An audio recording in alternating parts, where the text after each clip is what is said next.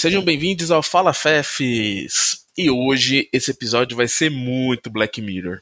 Já ouviram essa frase, né? Quem diria que toda aquela ficção científica que assistimos em filmes e séries estariam tão próximas da gente como agora? Sim, estamos cada vez mais rodeados e dependentes da tecnologia ao nosso redor. E com a grande discussão que vem acontecendo sobre a inteligência artificial e até onde ela pode chegar, eu venho com uma pergunta: quem tem medo da IA? Para falarmos desse assunto, eu trouxe ele, um dos convidados mais queridos e lembrados em praticamente todos os nossos episódios. A entidade agora mestre Fernando Nunes. Olá, pessoal. Boa tarde, boa noite, bom dia. boa madrugada, sei lá. Eu já ouvi de madrugada, fala fé. Gostoso para dormir, né, menino? Já fiz isso também. Do outro lado, ele, que é mais conhecido como Ruffles por vocês da internet. O nosso menino do TI, rei do deboche e fã número um do Capital Cities. Pode entrar, Marcos Vitor. Oi, gente, eu sou o Marcos. Não tenho nada de especial, tá? Mas eu sou o fã número um e talvez o número zero do, do Capital Cities mesmo, mas não é a minha, minha melhor qualidade, mas sou apaixonado por tecnologia e vamos aí conversar sobre isso. Arrasou. E você, Nandito? Pra quem não lembra quem é você, que eu acho difícil, mas enfim. Também acho. É, sou Fernando Nunes, né? Sou mineiro, né? Sou de Minas. Eu gosto sempre, né, a gente vai falar bastante hoje sobre emprego, eu gosto sempre de tentar me apresentar de outra forma que não seja falar que eu trabalho, né? Uhum. Enfim, reflexões. É, sei lá, eu sou uma pessoa é, bem diferente, complicado de se lidar, né? E, e com muitas opiniões. Estou aqui para dar opiniões hoje. Mas falando da apresentação padrão, né? Eu sou agora mestre, né? Em administração. Sou professor também e pesquisador justamente né, do impacto da, da quarta revolução industrial no, na empregabilidade nos trabalhos, principalmente aqueles relacionados à administração. Né? Então estamos aí para trazer uma visão pessimista para o pessoal lá em cima.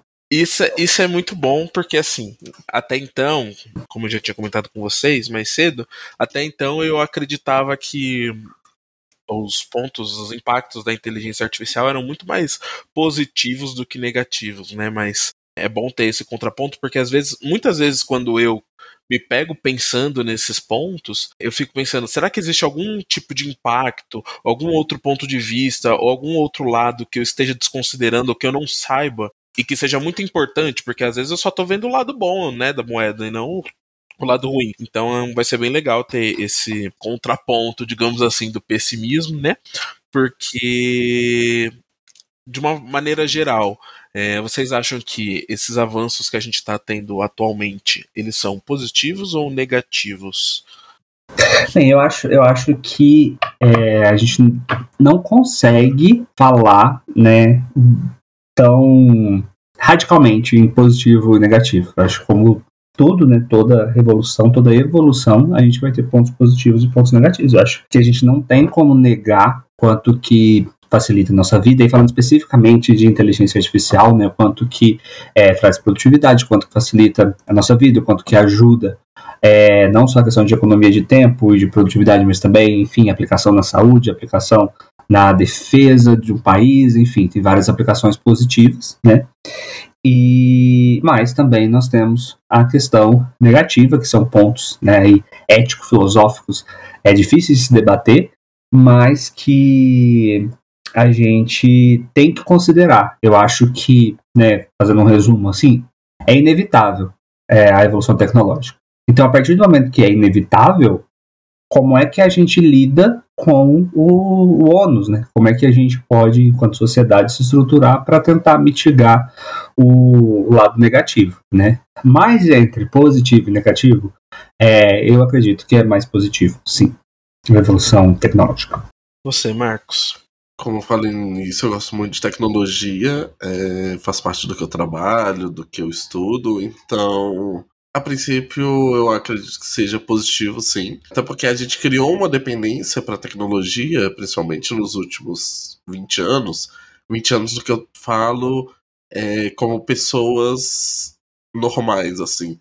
Não é, revolucionador, é, revolucionários ou pessoas que trabalham com pesquisa mais aprofundada, porque a tecnologia sempre chega para eles antes, para depois para o grande público. Então eles já estão vivendo a, a inteligência artificial desde o século passado bem legal vocês falarem desses pontos, porque a gente vai analisar aí cada uma, cada um dos âmbitos, assim, principalmente do, do, dia a dia do, do ser humano comum, né? Das pessoas normais, digamos assim. É, como que essa tecnologia ela tem impactado e quais são né, as inovações e os riscos que ela, elas vão trazer para a qualidade de vida dentro de cada um desses âmbitos. Né? Então, quando a gente começa a falar, primeiramente, eu acho que o que a gente pensa primeiro seria a revolução o impacto da IA na revolução do mercado de trabalho, né? Começando nesse ponto, o que, que vocês acham de como que está sendo atualmente, como que vai ser de agora para o futuro e quais são os pontos positivos e negativos de, da inteligência artificial dentro desse mercado de trabalho? Vou deixar você começar, Fer, você que estudou bastante aí nesses últimos tempos, o quanto é, você aprendeu e tem a nos ensinar aí com esse tema que, que, que permeou tanto, né? É, não, o clima hoje tá super sério, né? Hoje tá, tá parecendo o Jornal Nacional. Daqui a o, pouco vai entrar o humor e piadas, daqui a pouco é, sempre sério. sempre sério.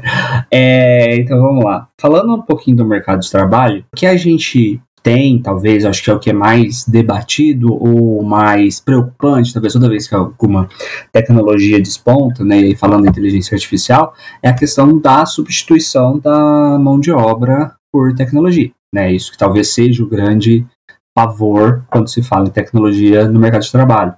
Porque olhando da perspectiva tanto do cliente, né, do consumidor, é, vai ser mais positivo né, para a maioria do público. Obviamente que a gente tem pessoas que têm dificuldade com tecnologia, e para essas pessoas não seja tão positivo assim, mas a maior parte do público vai ser positivo.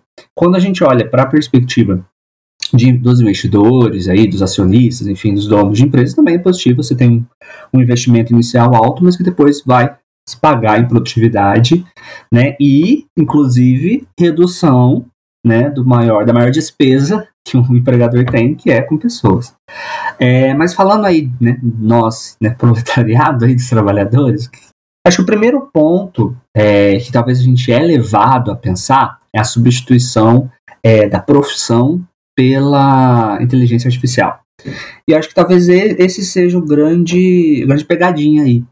Porque quando a gente para e pensa assim, ah, o que, que eu faço hoje, né? O que, que, é, que, que é a minha profissão? Uma inteligência artificial consegue fazer tudo que eu faço? A resposta para 99% vai ser não. E aí você pega e fala, então tranquilo, não vou ser substituído por uma inteligência artificial. Só que não é bem por aí. Quando a gente fala, né? E aí é importante, né? Não sei se a gente vai ter esse momento depois para de fato explicar o que é na inteligência artificial, qual é a evolução da, da, inteligência artificial. Mas quando a gente fala de substituição por inteligência artificial, artificial a gente está falando de substituição de atividades. E aí eu acho que fica um pouco mais claro o que, que pode acontecer. Por quê? Eu consigo substituir uma atividade sua, meia atividade do colega do trabalho, 50% da atividade da pessoa lá da recepção, 60% da atividade de outro, e aí juntando isso, eu consigo diminuir duas, três pessoas. E além disso, é, essa substituição, né, e aí a gente tem também o contexto da sociedade brasileira, né, que é um pouco diferente. Essas substituições elas não vão ser diretas assim, né, que é o que a gente imagina, né. Também uma herança aí da terceira revolução industrial, que ah, chegou uma máquina nova aqui, mês que vem demite 50 pessoas. Não é assim que acontece, né. Geralmente o que acontece é o contrário, você tem uma necessidade aí Uh, e a gente está vendo muito acontecendo de layoff, de demissão em massa, e aí depois você utiliza a tecnologia para fechar esse gap, porque você ficou com menos pessoas trabalhando, fazendo o mesmo serviço de mais pessoas.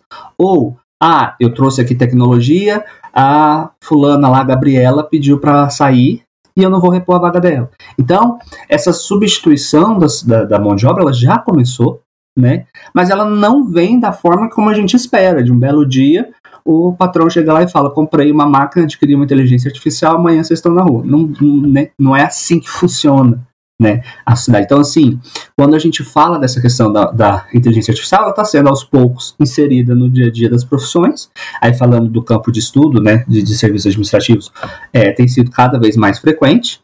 E a própria dinâmica do mercado de trabalho é, vai fazendo com que essa substituição aconteça, não precisando de ter um, um, uma ruptura tão grande assim de você foi demitido porque a, a, a gente é, automatizou a nossa operação. É, basicamente, uma introdução muito grande, mas basicamente isso. Então, esse, nesse ponto, assim, é, eu acho que tem alguns riscos aí do, do futuro da, da, da inteligência artificial que, que são os, os, perigos de uma forma geral, mas olhando para esse caso em específico, a minha dificuldade em entender o, o, as grandes questões que têm sido levantadas é que, tipo assim, ao longo da, da, da história, os trabalhos não foram sempre melhorados e alterados e, e, e, evoluíram junto com a tecnologia, então apareceram novas tecnologias e assim é, consequentemente, é, os trabalhos eles foram mudando, né? Então, algumas coisas elas pararam de, de, existir realmente, algumas profissões deixaram de existir, outras vieram a existir com esses avanços tecnológicos. E agora, nesse atual momento, falando de inteligência artificial, parece que estão criando um alarde muito grande sobre esse negócio da, da, da tecnologia estar substituindo as pessoas. Mas eu sinto que esse é um movimento que sempre aconteceu e, e, nunca foi. É, e acredito também que deve ter rolado alardes em outros momentos da história, só que o, o negócio continuou, a, a, vida continuou e a gente avançou e estamos aí até hoje, entendeu? Por que, que vocês acham que rola, nesse atual momento, tem essa discussão tão grande sobre, ah, agora a, a inteligência artificial vai acabar com os empregos dos humanos? Eu acredito que seja por conta da velocidade que está avançando. É, eu acho que é o principal ponto. Porque, como eu falei, nos últimos 20 anos a gente não tinha um terço de toda a tecnologia que a gente tem hoje em dia. Então, eu acredito que pela, pela, pelo tempo que gasta entre uma nova tecnologia e a mais avançada ainda, então, por exemplo, quando saiu, quando saiu um telefone super tecnológico hoje, o, o da próxima geração ele já está sendo feito. Porém, a gente não sabe. Mas quem está por trás disso já está dois passos uh, tecnológicos, vamos dizer assim, na frente do, do ser humano médio, que é a gente.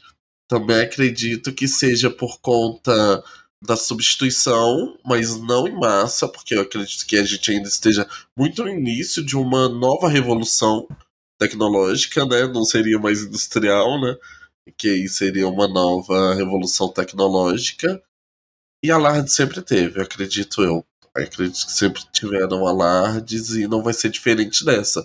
A galera só precisa se acostumar um pouco ou perceber o avanço que elas vão ter na vida dela também. É, eu acho perfeita a colocação do, do Marcos, porque quando a gente pensa assim, por exemplo, nas vamos falar, as duas primeiras revoluções, né? A primeira e a segunda, a gente teve um grande impacto de mudança, assim, que era as pessoas que trabalhavam ali com manufatura, né? Tinham de seus, eram donos dos seus próprios negócios, e aí passam a não ter competitividade para concorrer com as grandes indústrias. E aí elas têm que vender a sua mão de obra né, para os donos do, dos maquinários, né? E aí a gente tem um processo de revolução muito grande, que é essas pessoas, que é o êxodo rural, as pessoas saem do campo, vão para a cidade, e aí você tem um processo de urbanização muito forte, e aí começa a surgir uma contracultura de sindicato e lutar por direitos trabalhistas e tudo isso, e a gente, tudo isso aconteceu em 100 anos. Quando a gente fala da terceira revolução industrial, a gente tem aí a robótica, né, o computador vindo para as fábricas, e aí a gente tem né, muita demissão em massa por substituição de, de, de robô em linha de produção, é, e aí isso faz com que qual a mudança? O crescimento do setor de serviços. Né, e aí você já tem a invenção do marketing, você já tem todo mundo, né? Comércio e aumenta a população e mais consumo e tudo mais. Isso a gente tem, sei lá, 50 anos para acontecer.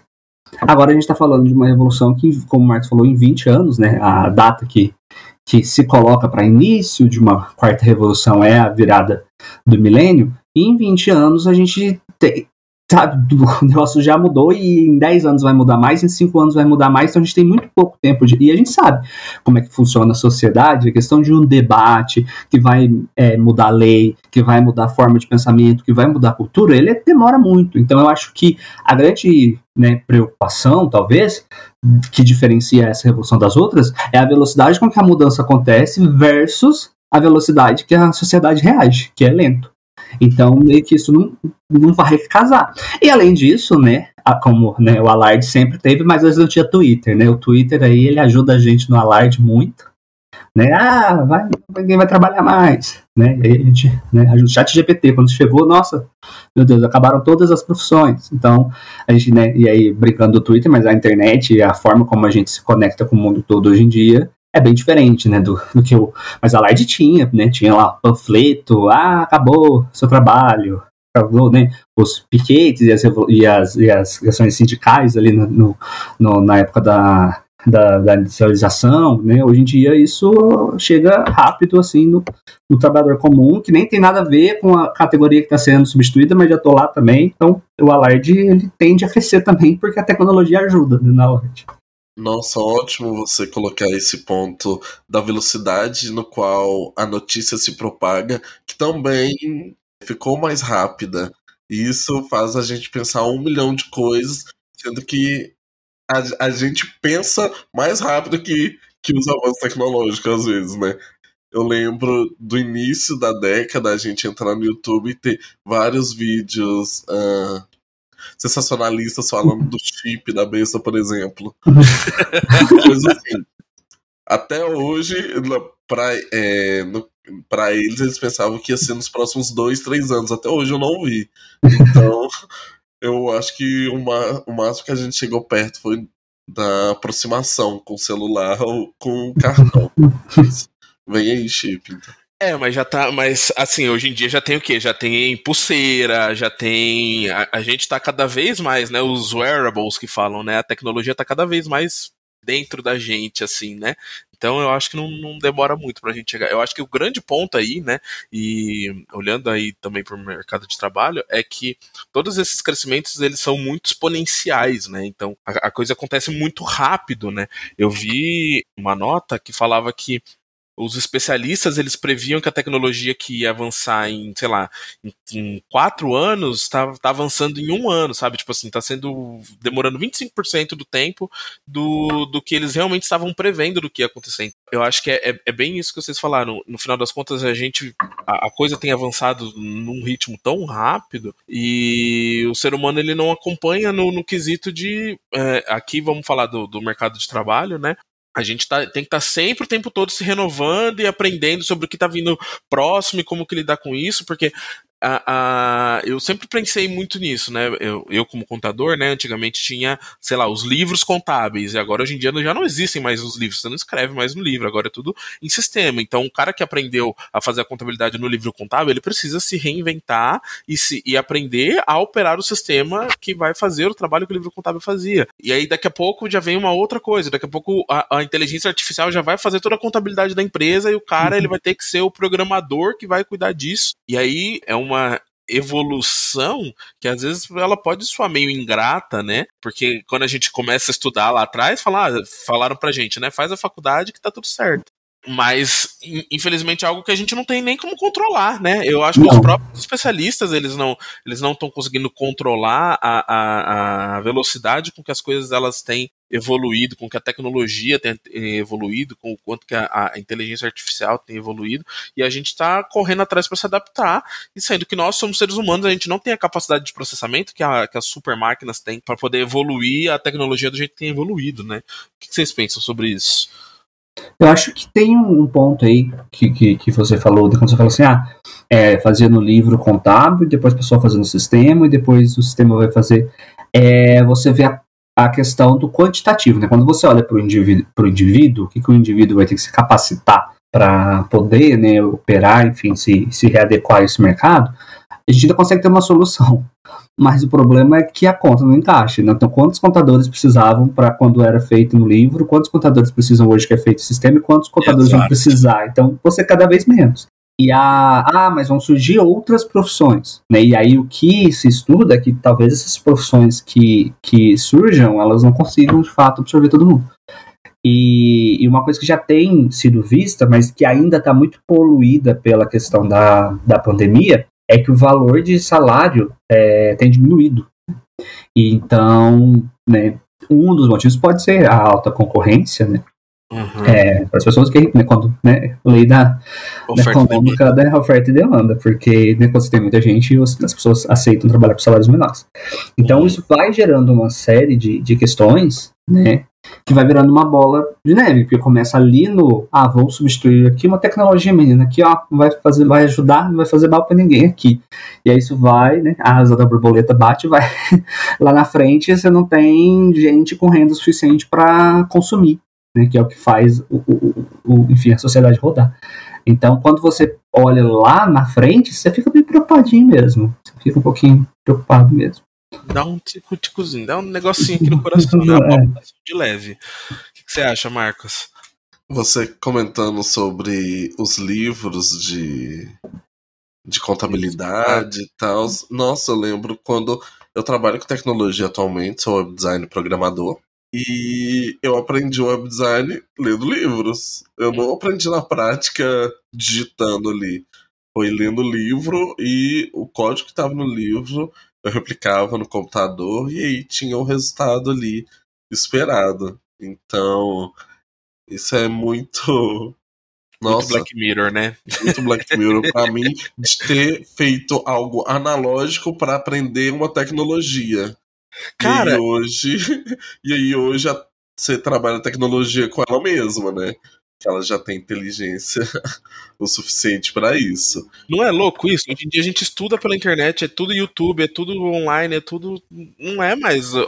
A forma de aprendizagem ela mudou, até isso, né? Impactou, né? Exatamente.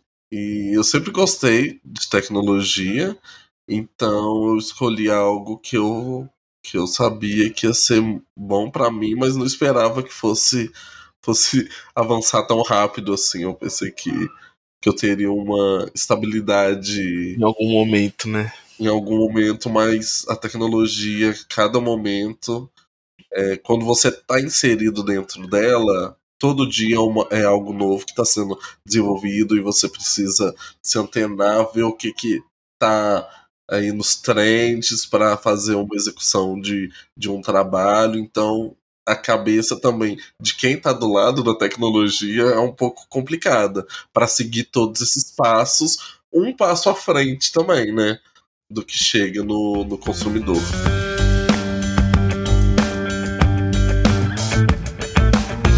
esse é um bom questionamento, Marcos. Você, como um profissional da área, não é exaustivo? Como, como que é a, a rotina de alguém que precisa ficar se renovando a todo momento, digamos assim? Ah, é, é um pouco exaustivo, principalmente eu que não gosto muito de estudar. Imagina, nossa, é horrível. Aí a gente vai, a gente é forçado, porque senão é, você acaba li, sendo especialista, mas especialista em algo que é defasado, que já não compreende mais os formatos atuais do mercado. Então, tem que estudar por bem ou por mal, mas assim que você acaba o estudo, vai aparecer um anúncio no seu YouTube falando: "Ah, e a nova técnica do tal do tal do tal. Fique na frente". Então, é uma bola de neve, é sempre estar estudando, vendo o que tem de novidade e seguir o mercado, é inevitável. Cara, isso é. Isso é novamente, né, até meio ingrato, né? Porque no final das contas é isso, é uma corrida e parece que é uma corrida que você nunca vai ganhar, né? É o no final das contas você precisa correr ela para você poder estar sempre empregado, digamos assim, poder garantir o seu sustento, mas que parece que uma hora esse rolo compressor ele vai passar por cima de você, não é? Pois é, eu tenho essa sensação também. espero, que, espero que não dê. Espero que demore um pouquinho, mas quando rolar, eu ter capacidade de desenvolver outra área ou continuar seguindo. Mas não e... tenho medo, eu sei que isso é, é o um mundo. Assim como, sei lá, os, quem fazia datilografia no, no início do século. Então, eu sei que, por mais que minha área seja da tecnologia, eu acredito que uma hora ela vai acabar e ser substituída por outra tecnologia. Sim, com certeza. E vocês acham que pode chegar em algum momento aí com essa evolução aí é, da inteligência artificial que aprende cada vez mais e sozinha e, e tem esse tal do machine learning que eles continuam, né, sempre aprendendo, sempre processando, evoluindo. pode chegar nesse momento que as máquinas vão realmente substituir a ponto de não ter mais emprego para as pessoas e tal. E, e se isso vier a acontecer, o que, como vocês acham que isso impacta na sociedade? Só explicando o que é machine learning, para quem não sabe, né? Ótimo. Que é o aprendizado de máquina, que é onde se faz a execução de algoritmos sem que eles tenham sido programados anteriormente, né? Então, ele tem uma pré-programação para executar sempre algo posterior baseado em algum comando que você, que você dê. Esse é e, o é, é conceito é, é, de machine learning. Uh -huh. Que é basicamente. E ao mesmo tempo ele tá sempre aprendendo com, com ele mesmo, né? Você, você botou, é como se você botasse uma sementinha e de repente vira um, um bagulho, né? Isso mesmo, isso mesmo. É como é como se fosse o funcionamento de um cérebro artificial. Uhum. E com as experiências que ele vai tendo, com os resultados, eles vão procurar outros resultados diferentes para fazer algo dar certo, por exemplo. No tentativa e erro, tentativa e erro até. Só que a diferença é que eles conseguem, através dos supercomputadores, eles processam isso muito mais rápido do que qualquer ser humano, né? Então, Exatamente. logo essa tentativa e erro acontece muito rápido. Como vocês acham que isso vai impactar a sociedade no futuro? É, hoje é, é, é, considerado né, que a gente está numa era das. A era da, até o nome em português, eu não sei se é o melhor de todos, mas na era das inteligências artificiais fracas.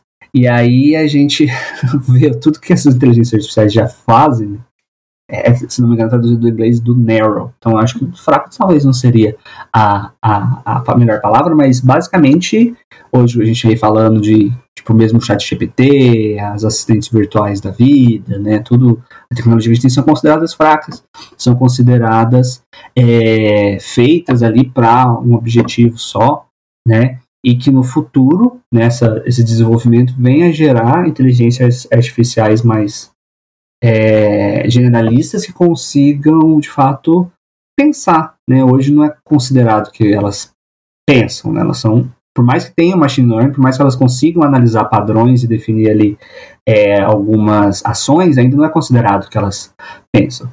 E num outro momento já também é, é, é, é previsto haver a, a super inteligência artificial, né, a inteligência artificial autoconsciente, que aí sim vai ser uma robô Naomi da vida, né, capaz de tomar suas próprias ações e se defender no tribunal, né, ela, né, então, mas dentro até da própria área, uh, próprio campo, né, de, de estudo de inteligência artificial, tem gente que acha que não vai ser bem assim, não.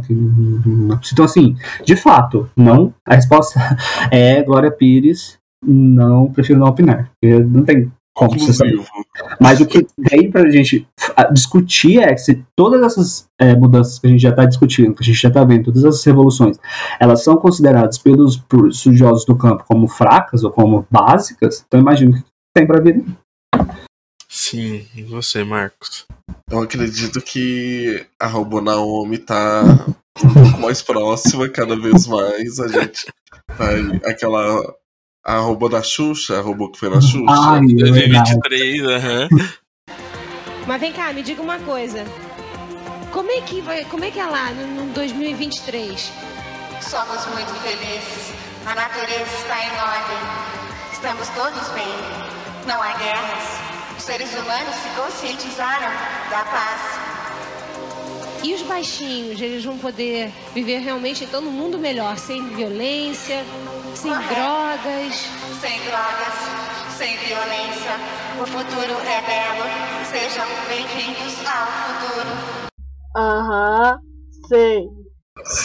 Só que eu acho que ela fez um, um, um palpite um pouco é, para vocês perceberem a visão de 40 anos atrás é de que em 40 anos a gente já teria carros voadores, o planeta estaria em harmonia, como ela mesmo dizia. É, ela, mas... teve, ela, teve, uma alucinação, coitada. Sem drogas. Pois é. Então, é, é, eu acredito que daqui a uns 20 anos a Naomi já vai estar mais presente em nossas vidas de forma física, porque a gente tem muito exemplo de inteligência artificial ainda de forma digital, virtual, de fato. Uhum. A gente não tem muito contato físico com uhum. ela, então a gente acaba não sentindo que eles estão invadindo nossos espaços ainda. Um robô, por exemplo. Tem uma anedota sobre isso. Anedota não, na verdade é um caso real de uma empresa que eu trabalhava e fizeram né, algumas automações lá, ainda em, em, em, em VBA mesmo. E aí isso poupou muito trabalho e tal. E aí chamaram, né? Começaram a falar do bot, do bot, do bot, do bot, do bot, do bot. Aí uma mulher uma vez, uma das funcionárias foi, e não é nem daqui do Brasil, né? Lá de fora. Não falar assim, ai, brasileiro, né? Não, lá de fora. Uhum. Foi lá na área do pessoal falou assim, ah, eu vim aqui ver o robô. Aí eles falaram, como assim ver o robô? O robô que, que, que tá aí digitando os pedidos, fazendo as coisas. Aí tiveram que explicar pra ela que não é um robô. É, é um robô, mas não é um robô. É um, é um computador, uma planilha de Excel. E não, ela queria ver a robô Naomi lá, mas foi decepcionada, coitada. Não, não tinha a robô Naomi lá digitando as coisas. Poxa vida, não avançou tanto na velocidade Não avançou tanto. É isso, eu acho que a gente sempre vai pensar algo muito mais avançado, que o tempo vai nos mostrar que calma, não é bem assim, são passos de cada vez, mas uma hora vai chegar. É, é- é até bom vocês tocarem nesse assunto, porque aí agora a gente vai entrar para um outro âmbito que é a inteligência artificial na vida pessoal, né? Que aí esse- essa questão do físico realmente versus digital, ele, ele faz uma diferença. Por exemplo, hoje em dia, dentro das casas, muita gente já tem a famosa Alexa, né? Que é aí considerada, né, tipo, a assistente virtual e tal. E cada vez mais a gente vai estar sempre se envolvendo com isso. Eles estão também evoluindo mais a tecnologia para que ela faça mais coisas, ela entenda melhor, que ela interaja com você e tudo mais. Daqui a pouco vai virar um, um, um robozinho que anda, que mexe, que não sei o quê. Olhando para o nosso dia a dia na vida pessoal, como que a, a inteligência artificial ela pode melhorar e como ela pode atrapalhar? Vocês têm alguns pontos que vocês já pensaram sobre isso? É, eu acho que aí é uma perspectiva melhor da gente analisar, né? Vamos, nos- vamos analisar a situação como consumidores e não como trabalhadores, porque fica mais divertido. Uhum, né? Essa é a parte legal. artificial, né? É, eu acho que a gente não pode esquecer que nem todo mundo tem a facilidade de, de, de tecnologia e um dos grandes problemas. Eu falei, é bom, bom eu, eu, falar que vai começar com a parte legal e já vim com os problemas, né? Que além da questão da, da, da facilidade com tecnologia, a questão do acesso, né? Que uma das grandes preocupações aí dos estudiosos da quarta revolução industrial é o gap da diferença, desigualdade social aumentar. Porque a gente passa a depender de dispositivos e de, enfim, de sistemas e programas que podem não ser acessíveis, né, que com certeza não vão ser acessíveis para toda a população, e hoje uma, um- uma desigualdade, né, e aí você fala de ascensão social, de conseguir emprego, de tudo mais, é, já existe, então imagina né, uma pessoa que não tem um computador, que não tem acesso à internet, que aí não consegue aprender, que não vai conseguir o emprego, que não vai conseguir comprar um dispositivo, então essa questão do acesso também é complicado. Mas falando das coisas positivas, a gente tem essas facilidades. Mas que se você for parar para pensar também numa Alexa da vida, também são coisas assim que você fala assim, ah, meu Deus, não consigo viver sem, né? Ainda tá num, num nível é, que é para facilitar a vida, e aí você né, também, depois de adquirir, você tem que adquirir outros dispositivos para de fato ter uma mudança, uma cortina que abre sozinha, uma tomada que, né, uma lâmpada, Uhum. tudo mais, mas que assim, é legal, é divertido, facilita a vida, às vezes, né, você tá ali deitado, né, já preparado para dormir, aí tem que apagar uma luz, né, Uhum. tem que facilita. Ah, mas é algo que você fala assim, meu Deus, essencial? Acho que ainda não. Acho que ainda ainda não, não chegamos nesse nesse nível, não. Mas, né, a- o chat GPT, por exemplo, já ajuda bastante. Bom você entrar nesse ponto, tanto da, da desigualdade social que isso vai sendo criado, quanto é, o essencial, né? O que, que é o essencial? Eu acredito que isso vai acabar sendo essencial para a próxima geração, porque ela já vai ter isso como como um padrão na casa dela você falar, Alexa, apaga a luz. E aí, quando ela não tiver Alexa e ter que apertar um interruptor, vai ser muito disruptivo para ela. Usar as mãos para executar alguma ação. É, e Ai, gente. chegar, a gente- a gente pode chegar num momento de nem ter interruptor na casa, né? Porque você já assume Sim. que vai ter uma. Os próprios dispositivos eles já venham, né, com, com o próprio assistente virtual ali que você nem precisa. Isso é uma coisa muito louca, porque eu vejo meus, meus primos mais novos agora tal, e a relação deles com a tecnologia, com TikTok, com coisa, com mexer com o celular. Tipo, meu primo de dois anos, ele já passa o dedinho ali, já sabe como é que funciona, dar o play no YouTube. E é uma coisa que a gente não teve na nossa vida, né? E aí agora as próximas gerações elas já estão entrando aí com essa tecnologia como se fosse a coisa mais normal do mundo, né? E aí a gente acha que é tipo, cara, é, é, é, é muito doido. E sendo que no começo, é, não sei vocês, mas eu tive medo de ter uma Alexa. Eu fui bem, bem, como é que fala? Qual que é a palavra, meu Deus? Resistente? Resistente. Eu fui bem resistente a ter uma Alexa no começo, porque, não, ela vai roubar meus dados, né? E, e no fim das contas, é, é meio que tudo rouba nossos dados né, nesse atual momento. É, isso, eu, lembro, eu lembro que eu tive um momento muito disruptivo disso.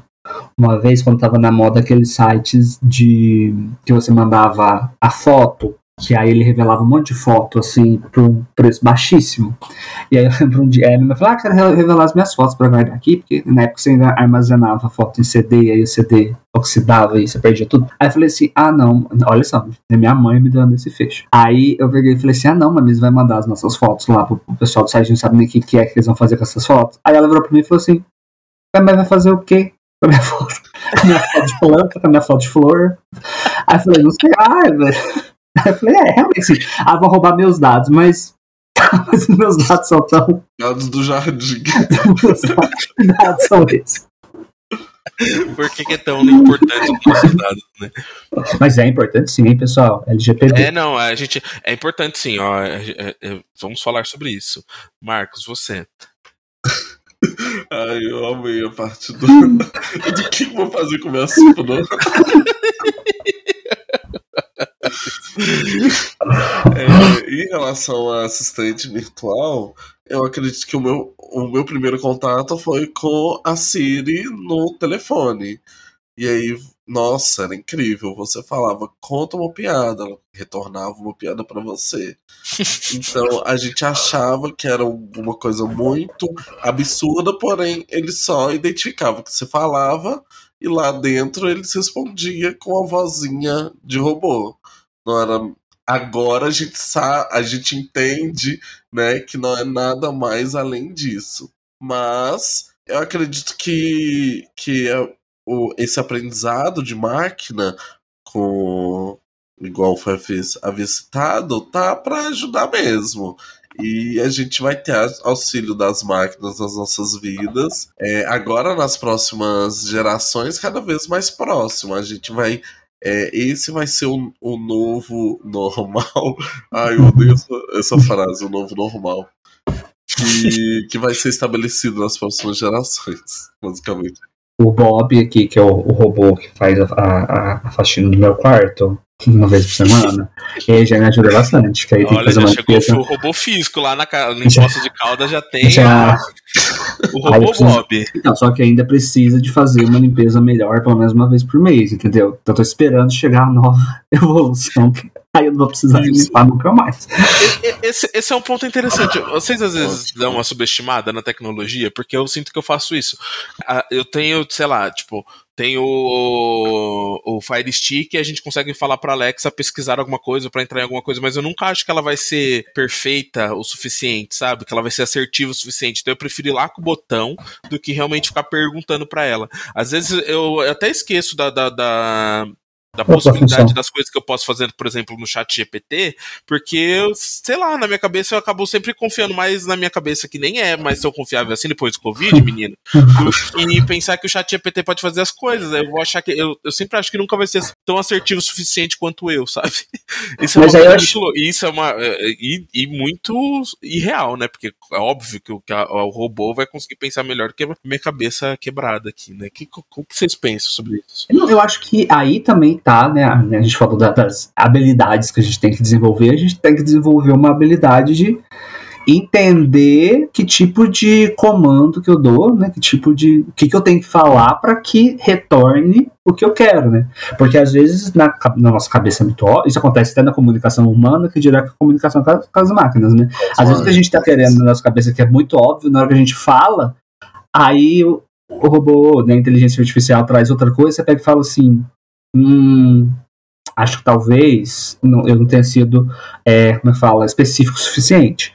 Uhum. Falando de chat GPT, é, ele acho que a vantagem dele é que ele possibilita quando você está ali na mesma janela, né? Ele, ele ia armazenando e, e- e- e aprendendo de certa forma.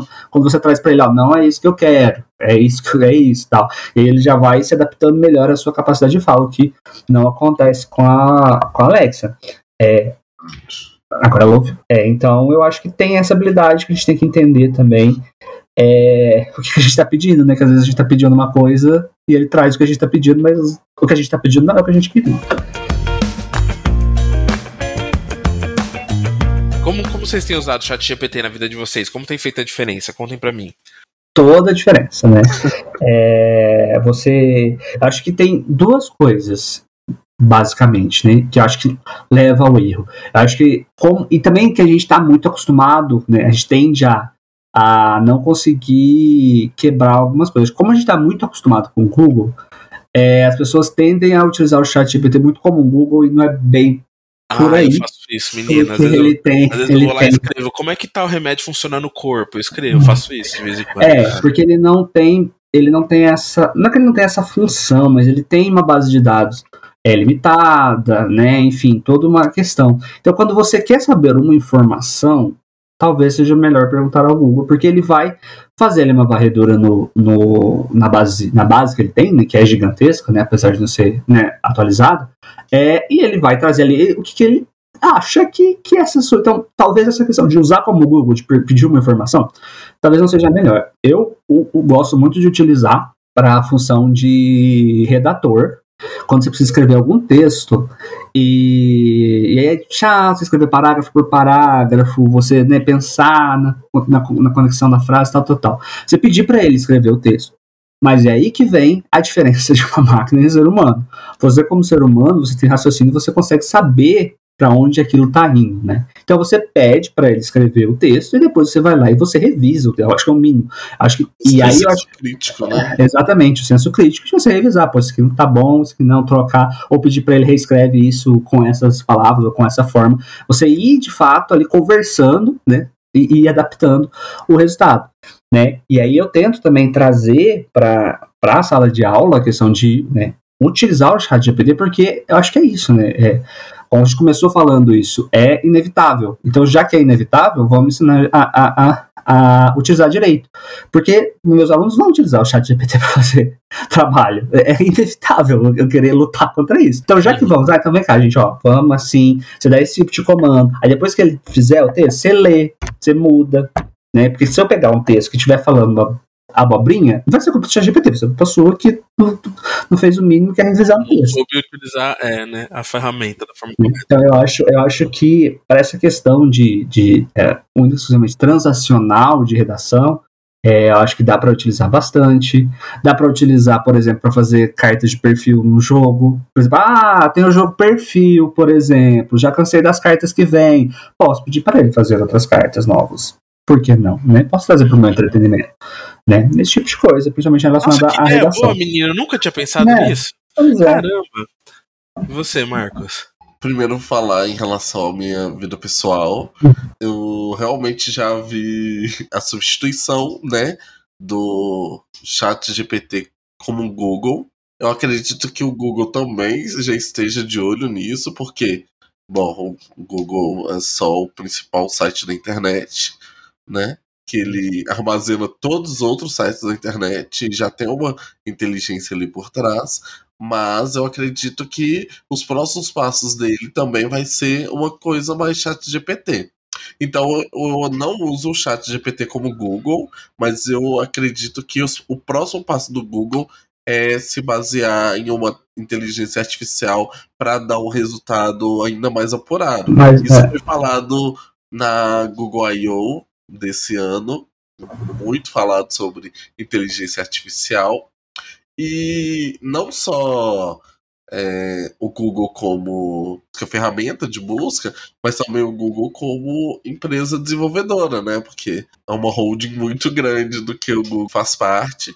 E baseado nisso, nesse nesse aprendizado de máquina que ele tem, ele consegue te oferecer algo melhor.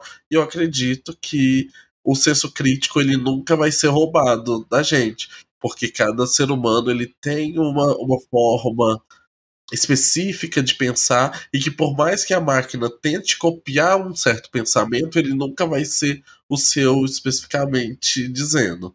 Então, acredito que o senso crítico ele tem que permanecer, né, para fazer um trabalho, para executar alguma tarefa.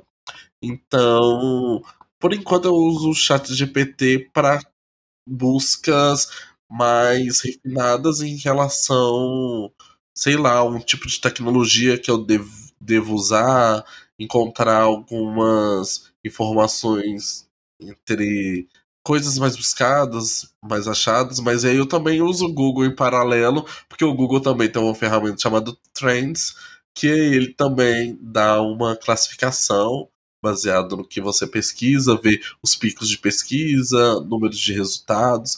Então fica aí o, o Google Trends também para ser uma fonte de pesquisa, um pop-up fale bem. fica aí um pop-up que aí você pode usar é, em paralelo com o chat GPT. Em relação à minha vida profissional, é, as ferramentas que eu, que eu uso para um desenvolvimento de site, por exemplo, eles já têm uma inteligência artificial é, mais clara, que, por exemplo, para você, antes a gente preenchia textos é, como modelos com Lorem Ipsum. Se você não sabe, Lorem Ipsum é um texto padrão usado no mercado editorial, né, para preencher lacunas enquanto a, o texto, a redação não está pronta. E aí, hoje, a, o, a ferramenta de criação de sites, ele já preenche com você com um texto padrão e não é o Lorem Y que você precisava copiar e colar. Ele já te dá uma sugestão, você fala assim, ah, aqui vai ter algum texto introdutivo em relação a tal assunto. Ele já preenche com a quantidade de lacunas, então no meu trabalho ele já está um pouco inserido, então seja bem-vindo cada vez mais, porque às vezes a gente precisa adiantar cada vez mais o nosso trabalho, principalmente com o que o Fernando falou inicialmente. Vai diminuindo o número de pessoas executando tal tarefa e o mundo quer que as tarefas sejam executadas cada vez mais rápido. Uhum. Então, esse, esse ponto está sendo preenchido um pouco pela inteligência artificial, me beneficiando. O Microsoft Design também, que eu acho que é pouco, acho, acho, acho que é tão, talvez, não diria tão revolucionário quanto o chat GPT, porque o chat GPT, né, por ser texto, você utiliza mais questões da vida, mas ele facilita tanto quanto, né, é, grátis. E as pessoas falam um pouco, porque ele, eu acho que ele trouxe uma evolução. O Canva já tinha tra, trago um pouco de você já ter ali é, os, design, né, design, os designs prontos, né, para você só editar. E agora você não precisa nem de escolher. Você fala no Microsoft Design, eu quero uma, sei lá, uma logotipo, uma marca de ração nas cores azul e vermelho. E aí ele já te dá, ali já, ele já faz o trabalho do Canva, você clica ali, ele já te dá um monte de, de sugestão de posts para Instagram, posts para isso, para aquilo, já no modelo do Canva, e eu acho que, né, se eu não me engano, é a mesma, ou, ou, ou né, alguma adaptação, que a própria Microsoft utiliza no PowerPoint, que hoje você também só coloca lá o texto e ele já te dá ali tanto de sugestão de, de design e tal, de modelos, que você também não precisa de. Porque era uma coisa que eu demorava bastante para fazer. Slide é uma coisa que você demora na da apresentação passa ali, ó. Tu, tu, tu, horas fazendo slide e para passar rápido. Então, é, de fato, a produtividade, né? Então, assim, essa, essa, essa, esse tempo que eu utilizo para montar um, um design os designers agora querem me matar, né? O, o, o Marcos. Mas assim, né? Não vou ter dinheiro para contratar um profissional para fazer, então eu mesmo tenho que fazer o que eu faço da maneira mais rápida. Você mesmo seu design. da maneira mais rápida fazer.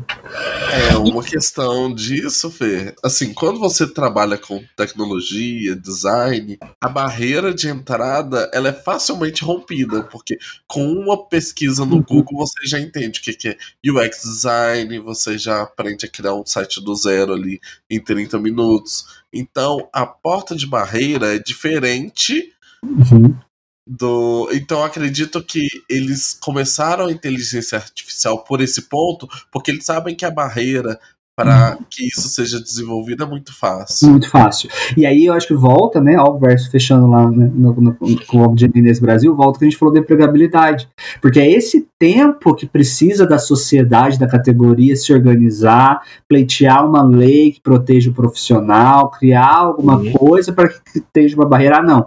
Você só pode ter aqui uma logo se você for criada por um profissional que vai ter ali a categoria, que vai ter ali o código da categoria para ele poder poder. Até isso Sim. acontecer, e meu filho, já tá todo mundo criando, tudo, né? Não, tem é, a, não tinha categoria de design, se eu não me engano, na para você emitir uma nota fiscal, por exemplo, até uns 5, 6 anos atrás. Você tinha que colocar lá desenhista industrial. Sabe? Nem isso a gente não tem um certificado no qual a gente é apto para fazer isso, igual um CRM, eu sei que as comparações são bem diferentes, RC. mas tem algo que pode, que resguarda ele do conhecimento e do tipo de profissional que ele é e está apto a executar tal função. De fato, é. isso é uma, uma, uma, uma barreira legal, né? Que aí não sei se a gente vai chegar a discutir isso, mas é o que aí ah, a gente depende de, um, de, um, de, um, de, um, de uma organização da sociedade para fazer que é aonde a gente consegue, de fato, controlar de alguma forma essa substituição, né, essa, essa questão dos empregos.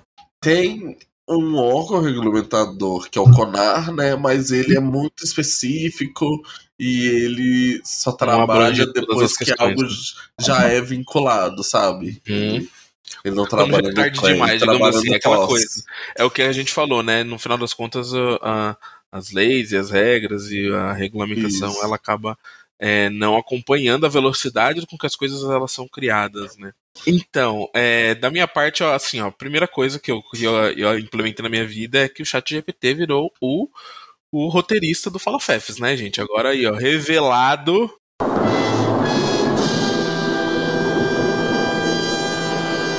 E sim, isso eu tenho usado bastante, mas eu também acho que cara, eu preciso começar a explorar um pouco mais, sabe? Assim, porque eu vi que é possível até, é, como você falou lá dos PowerPoints e tal, eu, eu, uma vez eu estava testando, acho que foi no. A gente fala chat GPT, né? Porque é o mais famoso, né? Mas esse de específico eu estava testando no Bing, é, de criar lá, você pede para ele criar um código você joga lá no VBA e aí ele já gera o PowerPoint para você, né? E aí até então eu consegui pedir, ir pedindo para ele criar o código tipo básico, assim, que cria lá os slides, mas os slides tudo branco, tal, não sei o que. Meus, a hora que eu, que eu souber fazer e a hora que tiver já, né, bem fácil na vida do ser humano, isso, tipo, ah, eu preciso criar um slide de tal coisa, joga lá, tal, não sei o que, ele já cria o, o link, o, cria o código, você vai lá e joga e já nasce para você. Meu, isso vai ser muito maravilhoso, assim, sabe? E o, o Google também tá vindo com. Não sei se vocês viram os vídeos do Google Bard, né? Que ainda uhum. não tá liberado aqui pra gente, mas, cara, o que eles estão prometendo é uma coisa bem revolucionária, assim. E eu, né, acho que tá... isso, eu acho que isso talvez é um grande diferencial do chat GPT, né? Que quando ele veio pro grande público, ele já veio de uma vez, sabe? Porque eu acho que é você sei lá, 2023, pensar em, ah, vou liberar só para uma região, não sei. É, eu, eu, eu, acho que tem muitas questões aí por trás que a gente não sabe para estar tá acontecendo do jeito que está acontecendo. Mas, de qualquer forma, até, até então a gente olha pelo, pro, pro lado positivo, né? No dia a dia, como é que elas estão nos ajudando e, com certeza, é, eu acho que para nós, pessoas normais, como a gente falou mais cedo, se for para facilitar a nossa vida, a gente tem que. Ah, esse tem uma coisa que a gente não é normal. É. vamos, vamos falar o, o, o, o ser humano comum, né? A, a base da pirâmide. Uma das outras coisas que eu também acho que, que também mudou bastante, né, e vem ajudando bastante é em relação à, à educação, aos estudos, às pesquisas e tudo mais. E aí é, eu quero ouvir de você, Fernando Nunes, como que a IA ela impacta na vida acadêmica e como que você percebe tanto no, no, no, no seu uso né, pessoal dos seus estudos, na sua vida acadêmica, mas também de uma forma geral assim do, do, do, do campo. Você percebe que eu acho que a, né, a academia ela tem talvez uma questão de, de essa questão da reação lenta, talvez ela tenha esse mesmo problema da sociedade, porque eu acho o que eu vejo de discussões, né, aí falando, né, da autoprodução acadêmica, é muito ainda uma, uma visão ainda de uh, antiplágio, né? Ah, eu preciso saber identificar se é o texto, se o que foi feito, se o trabalho que foi feito foi gerado por uma inteligência artificial ou não. Eu acho que a, a discussão que se tem no mundo acadêmico hoje é isso. Quando que é ético utilizar um chat GPT da vida, uma inteligência artificial ou não? Eu acho que essa é a discussão, né? É, que acho que é o contrário um pouco do que talvez não é que deveria ser, mas acho que é, olhando na base, que é como que as pessoas estão estudando, né? É, eu acho que ao mesmo tempo que acho que a gente tem que fazer esse, esse trabalho de integrar, porque é inevitável, né? E aí vai depender muito da área, né? Então eu, eu sou professor de administração, então a área vai ser impactada e as pessoas vão começar a utilizar. Então, como utilizar isso da melhor maneira possível? É uma questão que já se tem com o próprio Google, né, que eu vejo a questão é, dos alunos, é isso, né, e trazendo o que o Marcos falou, que o que difere a gente é, das, das, das inteligências artificiais é justamente o senso crítico, né, e eu acho que o que a gente tem que desenvolver é o senso crítico, que muitas vezes não vem, então, é, ainda falando do nível Google, né, um passo né, atrás aí, hoje, que é o mais popular, né, nem todo mundo de aluno conhece é, o ChatGPT utiliza, falando de Google, as pessoas tendem, os alunos né, tendem a pesquisar. Ah, tem uma pesquisa para fazer, pesquiso no Google e nem clica na, no artigo para abrir, só pega aquele comecinho ali que, que aparece do Google. E copia e cola e não sei nem o que está ali. Então, eu acho que tem que ter uma, uma, uma visão né? acho que não, a visão não é impedir de usar a inteligência artificial, impedir de utilizar as ferramentas, mas sim como utilizar as ferramentas, como desenvolver esse senso crítico e como trazer esse senso crítico para a aula prática. A gente fala hoje muito de, de educação ativa, né, onde o próprio aluno é responsável pela sua aprendizagem e tal. Então você tem que ter meio disso. Então, ah, vou pedir para que faça um trabalho, é, uma pesquisa sobre o tema X. Eu pedi essa pesquisa eu também pedi para que ele jogue no Google, copie, cole e nem leia o que ele pesquisou. Então, como que eu tenho que ter meios para que esse assunto seja trabalhado de forma ativa, para que de fato a pessoa leia, para que de fato a pessoa explique, para que de fato a pessoa entenda. Porque se ficar só na entrega teórica de ensaios de trabalhos, talvez a gente entre, né, e aí uma consequência disso é entrar nesse automático de copia e cola de alguma inteligência que me gerar, e aí volta na discussão da academia que é eu preciso saber identificar se a pessoa plagiou ou não, copiou ou colou de uma inteligência artificial, se o texto foi gerado por uma inteligência artificial ou não, né? Então você acaba burocratizando talvez a discussão que, que para nisso, né? Então, ah, eu já sei que o aluno vai, tende a não interpretar, não raciocinar, tende a copiar e colar, então eu tenho que conseguir descobrir se ele é, utilizou inteligência artificial ou não ao invés de repensar, né? E eu, eu vou mais por esse caminho, porque se eu pedir, por exemplo, se, é, se o trabalho for uma discussão em sala de aula sobre determinado assunto, não tem como ele, sabe? Ainda não tem como ele virar um chip na cabeça dele e colocar uma inteligência artificial para falar por ele. É, então, é como que eu de fato trago a aprendizagem para a sala de aula ou para de forma ativa. Né? Então, então, é o desafio para todo mundo, né? Eu acho que só transformar o que existe hoje com a, a, a interação da inteligência artificial vai só, acho, potencializar o que já existe hoje, que é o copia e cola e dar um jeito de checar se copiou ou colou ou não. Eu trabalho ali de polícia ladrão, sabe? De um lado o aluno tentando copiar e colar e de outro lado o professor tentando é, adivinhar ou, ou, identificar, pegar ele no pulo se ele copiou e colou, quando educação na teoria não deveria ser sobre isso. É muito legal esse ponto de vista mesmo. Eu realmente não, não tinha pensado, porque é isso, né? Passar a matéria é muito fácil, né? Entregar um livro e falar pro, pro aluno leia, é, estude e tal, me passe um faça um trabalho sobre isso, é muito fácil. Mas eu acho que o, é, o papel do professor é ensinar, né? Então é, é mais uma preocupação e situação que surgiu aí no, no, no mundo acadêmico no mundo moderno acadêmico, digamos assim, né? É, porque você passa a ter, né, aí falando da questão da substituição de profissões, quando a gente fala de ensino à distância, né, principalmente da, da educação assíncrona, é você faz com que um professor seja capaz de gravar uma videoaula que vai ser depois replicada para 300, 400, 500 alunos, o que não aconteceria numa sala de aula, que você precisaria ter aí 5, 6, 7 professores para esse público. Né? Uhum. Então você também tem uma diminuição no, no, nesse, nesse campo. Né? E aí, de fato, como é que você difere a educação? Né? E aí, de outro ponto, né, esse, esse ensino assíncrono ele depende muito do aluno, do próprio aluno é, ser autodidata, e nem todas as pessoas são autodidatas, e mesmo as pessoas que são autodidatas às vezes não têm ali interesse, né, só quer passar matéria e tudo mais.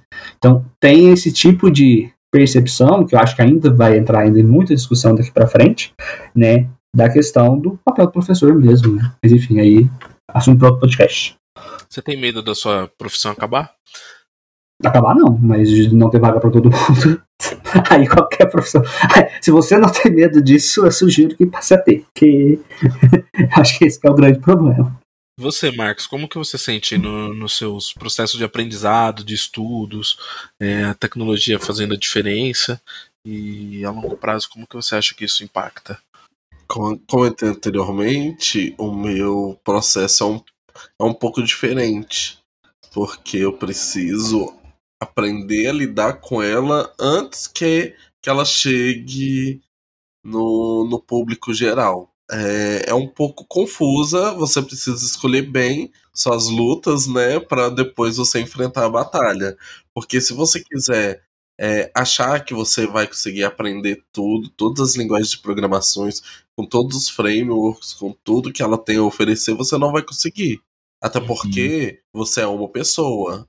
Cada, uhum cada coisa que está sendo trabalhada está sendo desenvolvida por 20, 30 pessoas. Então você ter esse senso crítico e saber dividir até quando é, é, o que, que eu quero, até que ponto é saudável eu trabalhar em, em busca desse conhecimento e procurar soluções que, que caiba nas suas limitações também, que nós somos seres humanos, por mais que, que não pareça, né? nós somos seres humanos, então a gente tem nossas limitações, tem os nossos gostos pessoais, isso entra demais de você uhum. querer saber uma coisa ou não querer saber. Sim. E isso não, não quer dizer que você é ignorante. Você está sendo sabendo respeitar seus limites. Então é um pouco caótico, mas eu sei, sei bem até os passos que eu preciso dar para continuar tendo os novos conhecimentos, é, sabendo evoluir junto com todas essas tecnologias, mas não que eu fique louco, sempre atrás de uma novidade. Às vezes essa novidade não está no momento dela. Um exemplo que eu dou é o QR Code, por exemplo. O QR Code ele foi lançado lá como visionário lá no início da década. Mas foi pegar mesmo, principalmente uma visão Brasil, né? Foi pegar mesmo ali no início da pandemia. Que uhum. aí a gente é, tinha uns QR Codes na TV, tem, tinha a novidade do Pix, que era o pagamento por QR Code. Aí sim ele foi se tornar popular e agora todo mundo sabe o que, que é um QR Code. Mas se você pegar a tecnologia no início dela, quase ninguém utilizava, porque ainda não estava, é, estava à frente do tempo entre aspas. então a gente precisa saber certinho qual que é o tempo de, de cada coisa. Aí é só testando também, vendo como está sendo a evolução junto com a sociedade, acompanhando. Muito bom. Assim, tem um, um uma discussão que rola por aí, que eu, eu vou, vou falar da forma mais chula, é, porque aqui a, a, a, audiência é superficial. Né? Mas assim, existe essa discussão dizendo que as próximas gerações elas vão ser cada vez mais burras, digamos assim, por conta dessas tecnologias que elas vão avançando e vão fazendo as coisas por nós, assim, né? Eu, eu, eu não sei nem como é que tá hoje em dia é, o ensino dentro das escolas, assim, nas salas de aula para os jovens. Eu, eu, eu, eu, acho que vou até perguntar para os meus primos como é, que, como é que funciona, né? Se eles como que aparecem essas tecnologias na vida deles hoje em dia. Mas vocês acham que a gente está caminhando realmente para que as próximas gerações elas sejam cada vez mais limitadas, vamos falar assim, ou cada vez mais é, dependentes de um nível a ponto de que elas vão não mais buscar o conhecimento sabendo que tem ali uma inteligência artificial, um super robô, um, um chat GPT para dar todas as respostas para eles? O que, que vocês acham dessa discussão? Porque eu acho que é uma. Quando a gente fala de questão geracional, e também essa questão geracional, uma coisa que eu não sei se faz sentido, porque se você for é, parar para pensar, a tecnologia, né, ela impacta nessa questão geracional de tal forma que eu acho que não, dá para ter os, as mesmas segmentações de geração que se tinha antes, né, de ah, 10 em 10 anos, 15 em 15 anos, né, hoje em dia 2, 3 anos você já vê uma mudança muito grande. Enfim, então acho que acontece o processo, e aí eu acho que talvez quando se coloca assim, as gerações vão ser mais burras, é, você acaba, né, aí a partir de uma coisa de teoria da identidade, você acaba segmentando dois grupos e aí você tem um grupo que vai se achar superior por, com, né, por essa questão e outro grupo que vai ser inferiorizado, né, quando na verdade o que eu sinto é uma questão natural do ser humano de comodidade, de se eu não preciso me esforçar para tal coisa, por que, que eu vou me esforçar, né? Então eu acho que acaba sim tendo uma, um reflexo, né? E aí eu é, eu não estou de fato atuando nem em sala de aula com, com enfim, com adolescente tal, eu, eu para adulto, mas tem né, adulto que é bem mais jovem que eu. É, e você vê essa questão de, de fato, a facilidade está ali num clique, você pega e pesquisa, e aí nessa questão, tipo, ah, não vou abrir o Google, não vou atrás, não vou. E quanto outras gerações faziam isso, mas não porque elas são melhores, ou porque elas têm o raciocínio mais desenvolvido, ou porque elas têm uma gana por conhecimento, é porque não tinha. Né? A opção era ir numa biblioteca, pegar um livro e copiar à mão. E quando você copia na mão, no mínimo, você está lendo ali que você está copiando. Então, acho que não é um mérito de uma geração e demérito de outra, é de fato né, a, a comodidade. Né? Se você for parar para pensar, é, por exemplo, é, gerações mais antigas nossas, todo mundo sabia, sei lá, costurar, sabia trocar resistência de um chuveiro, sabia coisas que a nossa própria geração não, não é todo mundo sabe fazer. A gente é burro por conta disso? Pode dizer que sim. Mas é da falta de necessidade, de fato, de você ter que. Enfim, né? É. Mas eu falo que é complexo porque não é só uma questão de tecnologia que vai influenciar isso, né? Também é uma questão de social, de como a sociedade se comporta, né? A questão de pressões sociais, a questão de, da vida exposta nas redes sociais, então as pessoas acabam tendo mais problemas, enfim, com essa de ansiedade muito mais novas, e depressão, e enfim, toda a questão de saúde mental ferrada que né, a gente enfrenta aí na casa dos 30, eles já enfrentam com 15, com 10, e aí isso também já faz com que a pessoa fale assim, ah, não quero também saber de sabe? Então, assim, é, é uma discussão, acho que é muito mais complexa do que simplesmente falar da tecnologia.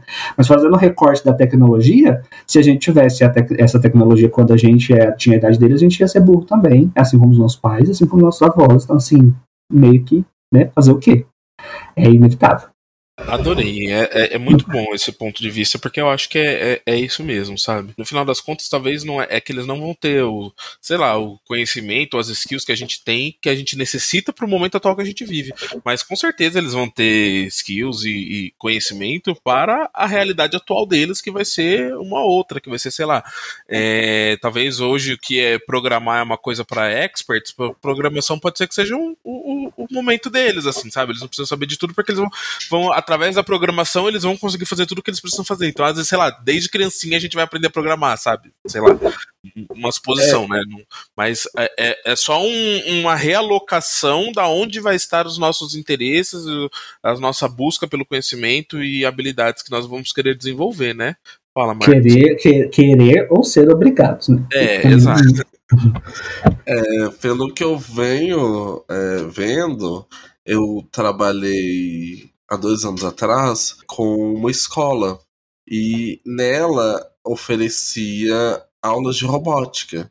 Então acredito que a gente esteja é, nesse sentido da tecnologia com mais opções para a criança estar no meio disso. Então, por mais que ela fique burra, por exemplo, em um campo, porque ela vai deixar de desenvolver esse lado, por outro lado, ela vai desenvolver um lado que não era desenvolvido na nossa época. Na Uhum. nossa época, o diferente era o inglês, uma segunda língua. Por exemplo, agora não, agora já é uma aula de robótica, de programação. Então, acredito que é isso mesmo. Você tá certo da robótica e eles vão estar sendo alimentados pelo lado da tecnologia e não por alguns outros lados que a gente achava essencial na nossa época. Ah, eu acho muito importante a gente falar isso, deixar registrado no podcast. Uma- Eu já até falei aqui que uma das dos nomes que eu queria dar pro podcast lá no início, quando eu comecei a idealizar, era debates para posterioridade. Só que esse nome é muito ruim, mas de qualquer forma é Não muito bom vende. ter, é, não vende, mas é muito bom é, ter essas discussões, esses debates registrados em algum lugar que Pra espero depois que acontecer tudo diferente, a gente fala assim, meu Deus, ou eu não, né? Ou eu não, de- pode ser que a gente nem esteja aqui mais, né? Mas pode ser que alguém lá no futuro esteja ouvindo isso e, e, e fique feliz com o que a gente tá ouvindo, que tá dizendo aqui e, e me descongele e fala, olha, esse cara aí, ele tem uma visão, hein? Então, falando sério agora, acho- errado. Aí vira aquelas coisas assim, olha o que o pessoal, olha os absurdos que o pessoal Achava, falava olha o que eles achavam época. da gente. O podcast, o podcast hoje, pra eles, vai ser que nem a- quando a gente acha coisas Ah, robô da Xuxa, vai ser robô- parede. Vai ser robô da Xuxa. Escrita rupestre. Isso, rupestre, desenho rupestre é, vai ser o podcast pra eles lá no futuro. Vai Mas ser, enfim, robô, vai ser robô da Xuxa. Todo mundo falando, olha a bobagem que esse pessoal falava. Eles achavam que ia ter. um- mas assim, a gente não tem como saber, né? De qualquer forma, eu fico imaginando, mas eu acho que é isso mesmo, sabe? Eu, de uma forma geral, eu, eu nunca gostei muito desse discurso que fala, ah, as novas gerações estão ficando mais burras. Justamente por isso, porque a- a- as Você gerações elas vão se renovando, né? E porque você, e porque você era a nova geração, né? Agora que não é a nova Agora geração, que eu sou a velha geração, fala, é burro mesmo. ah, eu tô muito triste, cara, que eu sou a velha geração. Esses dias eu fui me dar conta disso, cara. Que, meu Deus do céu. eu Olha, É, só é, é difícil. Eu- ó, a última empresa que eu trabalhei foi a primeira empresa que eu trabalhei que eu não era o caçula do grupo. Eu sempre era o caçula na- na- nas equipes que eu entrava e agora eu não sou mais o caçula. E, real- e a galera mais nova me dava um banho, menino. Olha, chateadíssimo. Mas enfim, vamos deixar isso para outro podcast.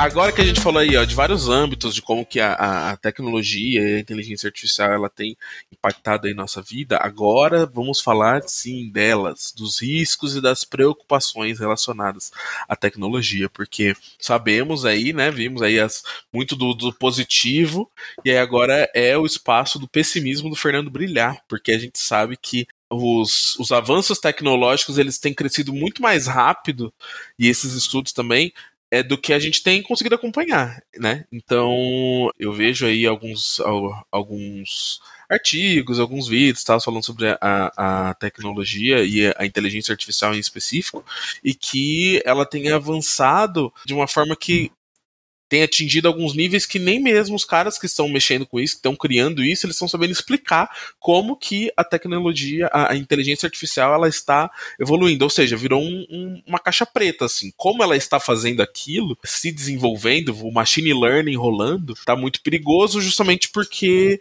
parece que vai chegar uma hora que ela vai além do que o ser humano consegue controlar. Vai virar o Ultron, né? Ou a Lucy, sabe? E, é- e é engraçado, porque quando a gente fala isso, quando a gente vê lá o, o filme do Vingadores, o Ultron tomando consciência e tal, parecia uma coisa tão surreal, uma coisa tão fora, né? Tipo, da, da realidade. Nossa, é só um, um desenho, um filme de herói. E não é, cara. Agora tá, tá, a gente tá caminhando pra esse, pra esse lado, né? Teve um teste aí que fizeram, que tiraram todos os. os os limites da tecnologia e falaram pra ela como que você faria pra resolver um captcha, né? Tipo, e aí a, a inteligência artificial foi, entrou num site de freelance, pediu para alguém é, resolver o captcha, e aí ela pagaria por isso, e aí a pessoa perguntou, ah, mas por que que você não, não responde? E aí a, e a inteligência respondeu, ah, porque eu sou deficiente visual. Ou seja, a inteligência artificial, ela mentiu para atingir o objetivo do que tinham programado ela fazer, que era assim, dê um jeito de resolver o captcha que você não consegue resolver, sabe? Então, olha só o nível que chegou, tipo, como que ela, que ela sabe que ela tinha que ela poderia mentir, tipo, foi uma coisa de dentro dela mesma que ela se criou, sabe? Então, cara, tudo isso, essa loucura da gente pensar que o, o Eu Robô, né? O filme Eu Robô tá chegando, ou o filme da, do AI tá chegando, mais próximo do que a gente imagina, dá um, um, um certo medo, né? Vocês têm essas piras de vez em quando? Não. Porque aí eu acho que a, a, a Inception do, do pessimismo, que é o pessimismo dentro do pessimismo, que assim, eu acho que a gente, para chegar nisso, a gente teria que ter tá uma. Acho que a gente, não, a gente teria que ter, uma, ter tido uma caminhada com a inteligência artificial ainda dependente da programação humana, é, que a gente já vai esbarrar em outras, outras questões antes disso é, como por exemplo a questão é, de defesa, por exemplo, né? A drone dependente que consegue atirar, que consegue matar pessoas. Aí você tem uma pessoa por trás ali que tem que, né? Ainda com o drone, ela ainda é comandada, mas você pode ter drones depois independentes, que aí você tem que fazer uma programação no drone para de, de, definir quando atirar e quando não atirar. Né? Ainda depende do manual do drone pensando sozinho. Mas e aí? Que, que, mas, que eu, mas, eu, mas eu acho que, que isso é o ponto. que eu uso? Essa, essa evolução do machine learning é justamente isso. Vai chegar um momento que ela vai se autoprogramar, entendeu? E aí esse é o ponto. Então, mas, você, é, mas... Ah, você tem que ma matar, tem que buscar os bandidos e você tem que acabar com os bandidos. Mas como que ele vai fazer isso? Sabe? Exato. E aí, e aí é, tipo, e, e aí o ponto meios é... que ele vai utilizar baseado porque ele não tem o código, a ética moral que nós temos, né? Então, mas a gente tem uma. Por isso que eu tô falando que é um passo antes, porque antes disso a gente vai ter, né, que é o que a gente tem hoje, que são as tecnologias programadas por nós.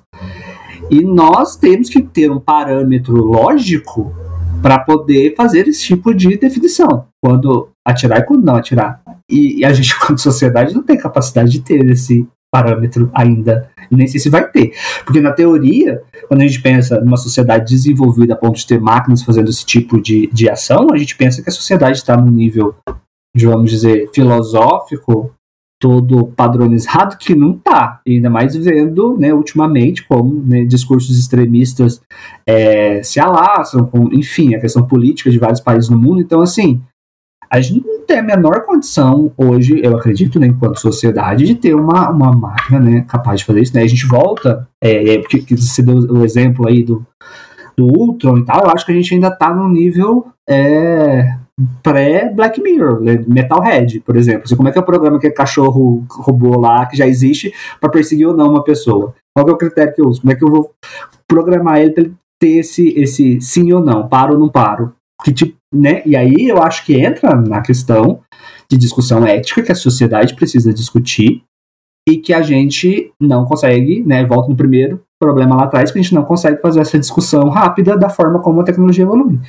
Né? Até você, até você mobilizar politicamente, com todas as questões políticas que a gente tem, que são muito mais exacerbadas aí nos últimos anos, em todo lugar do mundo, não é só aqui, para discutir isso, para criar uma lei, para e meu filho, assim, eu acho que já o caos já vai estar instaurado muito antes de se pensar na autoconsciência da máquina.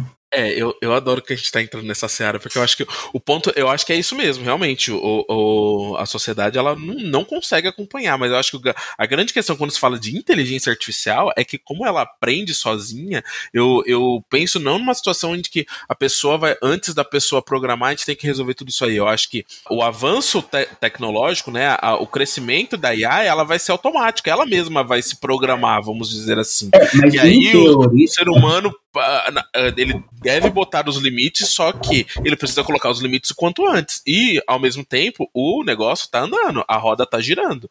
E não acompanha. O, eu vi lá no podcast do Podpah, né, que o Felipe Castanheira participou recentemente falando sobre inteligência artificial, que existe um, um, gap aí que são, tipo assim, 30 estudos de desenvolvimento contra um. Para cada 30 estudos existe um estudo sobre regulamentação e a ética da, da tecnologia. Então, tipo, o negócio está desenvolvendo muito mais rápido do que a gente regulamenta isso e vai chegar uma hora que.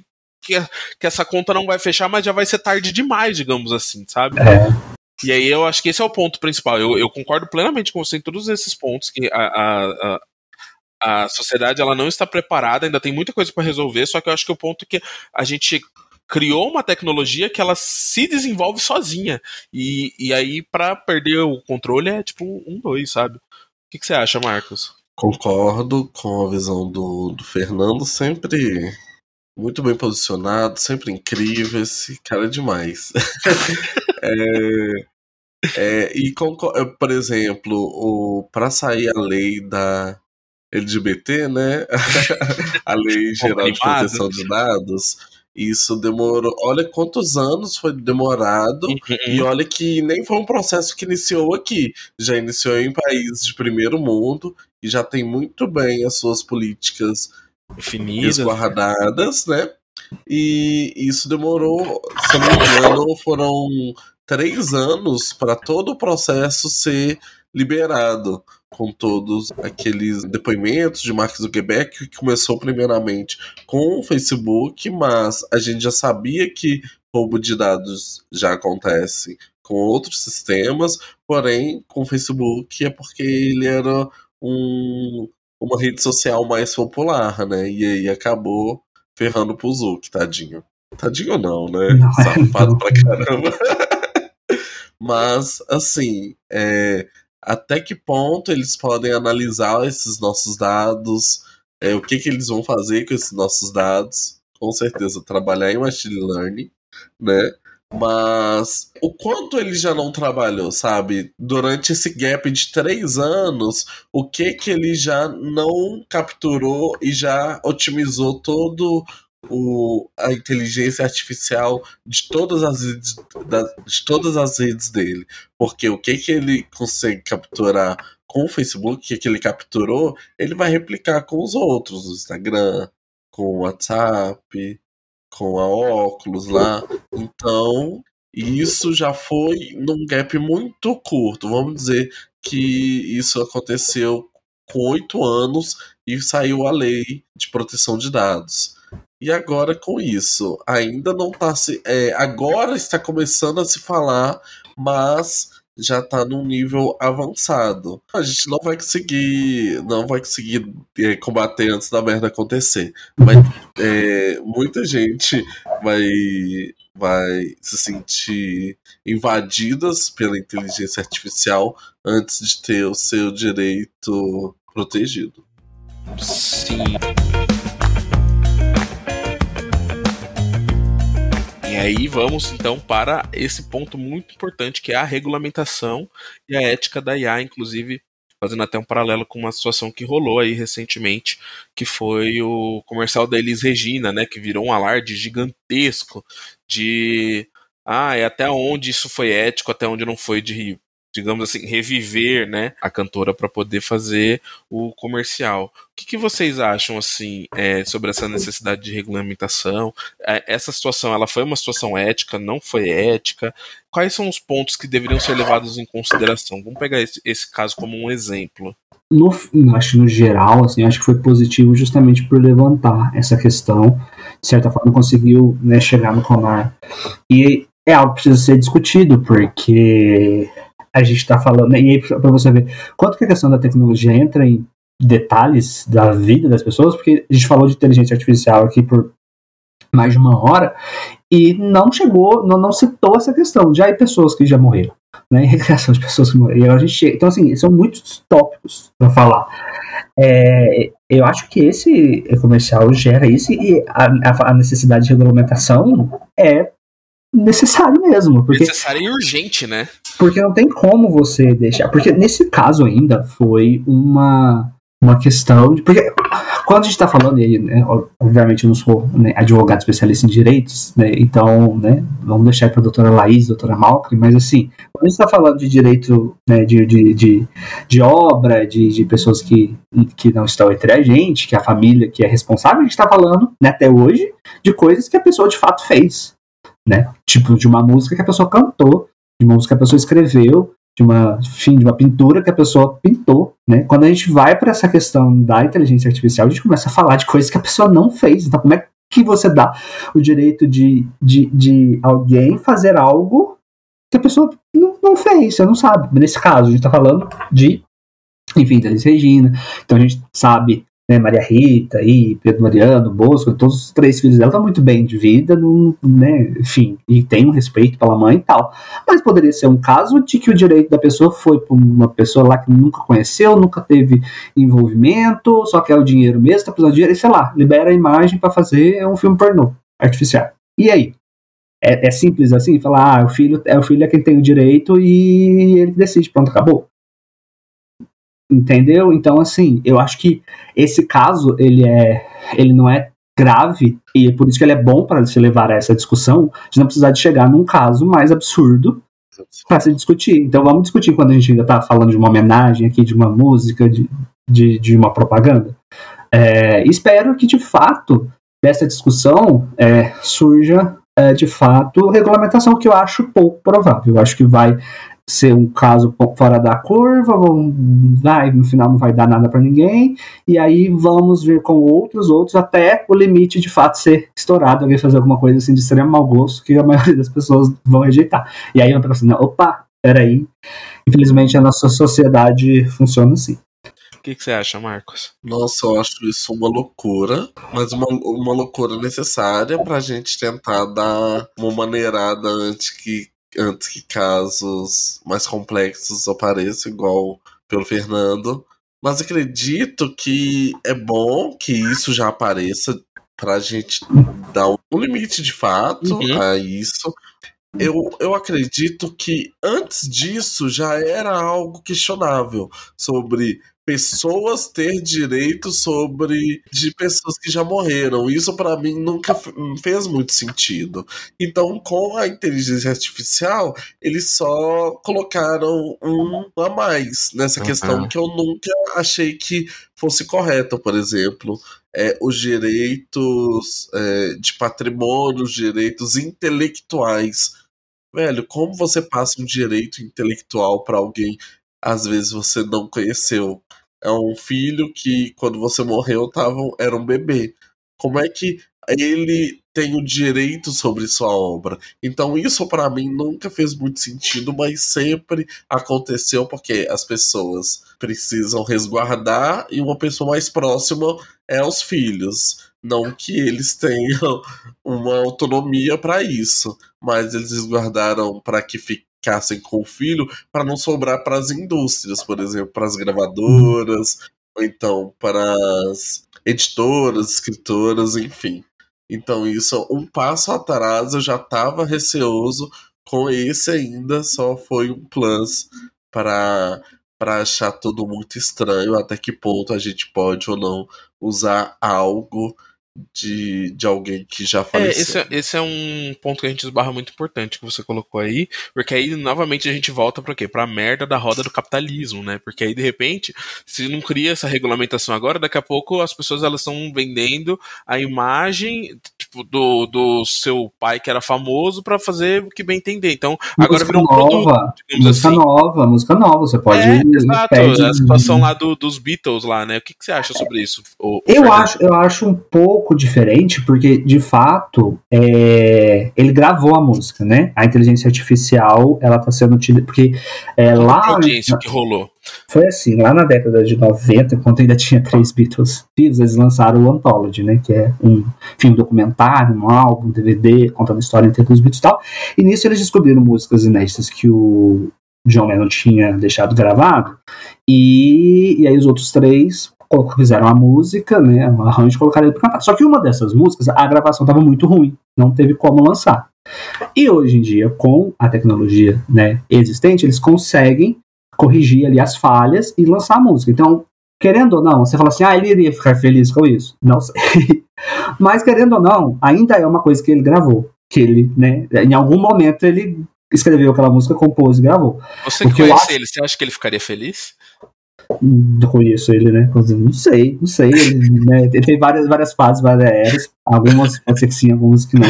Mas acho que o problema é, tipo assim, ah, pô, a gente, e a gente vê isso acontecendo no, né, no Twitter, enfim, as pessoas né, colocando é, inteligência artificial para fazer versões de músicas, de uma música na voz de outro cantor. Isso acontecer oficialmente. Então, ah, vou aqui um novo lançamento do Michael Jackson aqui, uma música que ele nunca ouviu na vida, que Uhum. ele não teve experiência Ele nenhuma, não teve a voz parte dele nenhuma, só pegaram a voz cantar. dele. Uhum. E é um novo álbum, não é uma música, é um novo álbum. E, tipo, Cara, eu, eu já vejo isso, isso ir além. De repente, aí vira, um, vira um produto mesmo, né? Tipo assim, ó, a voz do Michael Jackson. Você pode comprar a voz do Michael Jackson. GPS. É, pra você gravar uma música sua, ou sei lá, pra você fazer, sabe, tipo, a- é, entendeu? E, ca- cara, olha que loucura pra onde a gente tá caminhando, né, velho? Eu, eu acho que nessa situação da, da, da Elis Regina, e aí eu, eu queria ouvir a opinião de vocês, porque eu já vi que a gente sabe que em Hollywood isso já aconteceu, né? Já teve, já tiveram aí, por exemplo, Paul Walker, que faleceu e fizeram as últimas cenas utilizando, né, é, tecnologia. Alguns outros atores também já aconteceu isso também. E aí, assim, parece que nesse contexto, assim, quando é uma coisa muito maior, tal, isso aqui parece que é, é ok. E aí, quando vem uma situação igual rolou o comercial deles, Regina, eles levantaram esse ponto. Mas será que as mesmas pessoas que estão levantando esse ponto não foram pessoas que se emocionaram com filmes que fizeram esse tipo de coisa?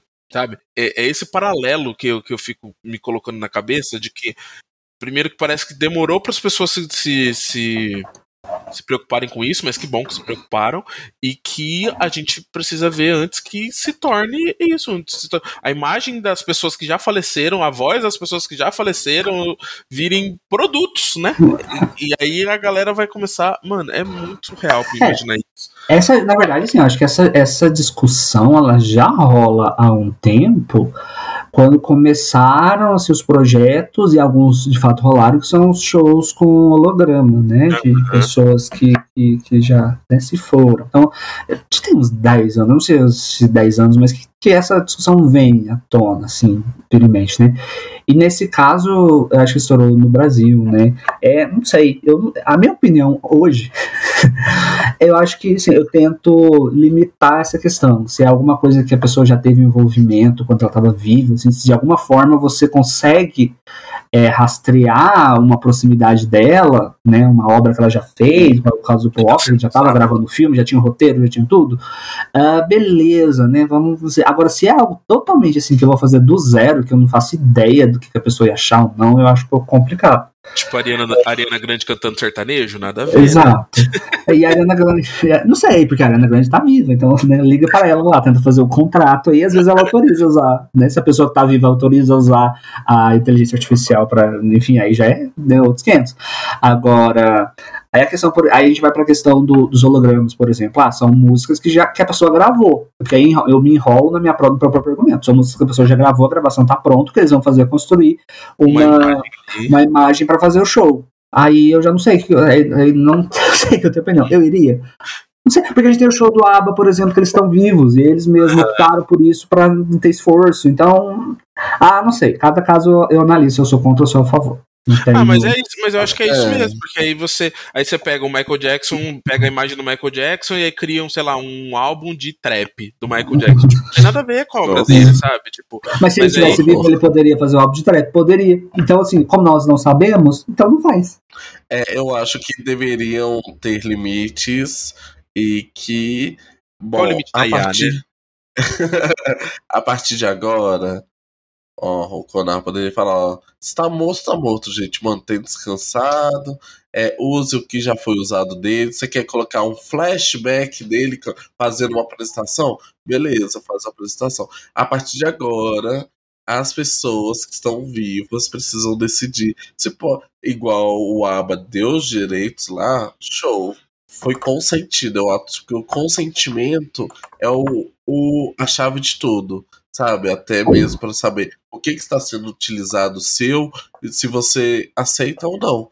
Eu acho que é, o- é, é o, é o ponto-chave para ser usado em questões intelectuais de artistas, né? Que onde o trabalho é monetizado. Olha, olha só o que eu, que eu já imaginei agora aqui no futuro, que no futuro a gente não só vai assinar para consentir se os nossos órgãos podem ser doados ou não, a gente vai consentir se a nossa obra intelectual, se a nossa voz, se a nossa imagem pode ser utilizada pós-morte ou não. Vai ter esse documento antes da gente, quando a- que a gente deixa que pronto eu lá. acho junto que é a melhor maneira, talvez, de. É, exato, vai ser pra onde caminhar. É, que é Tipo, consentimento.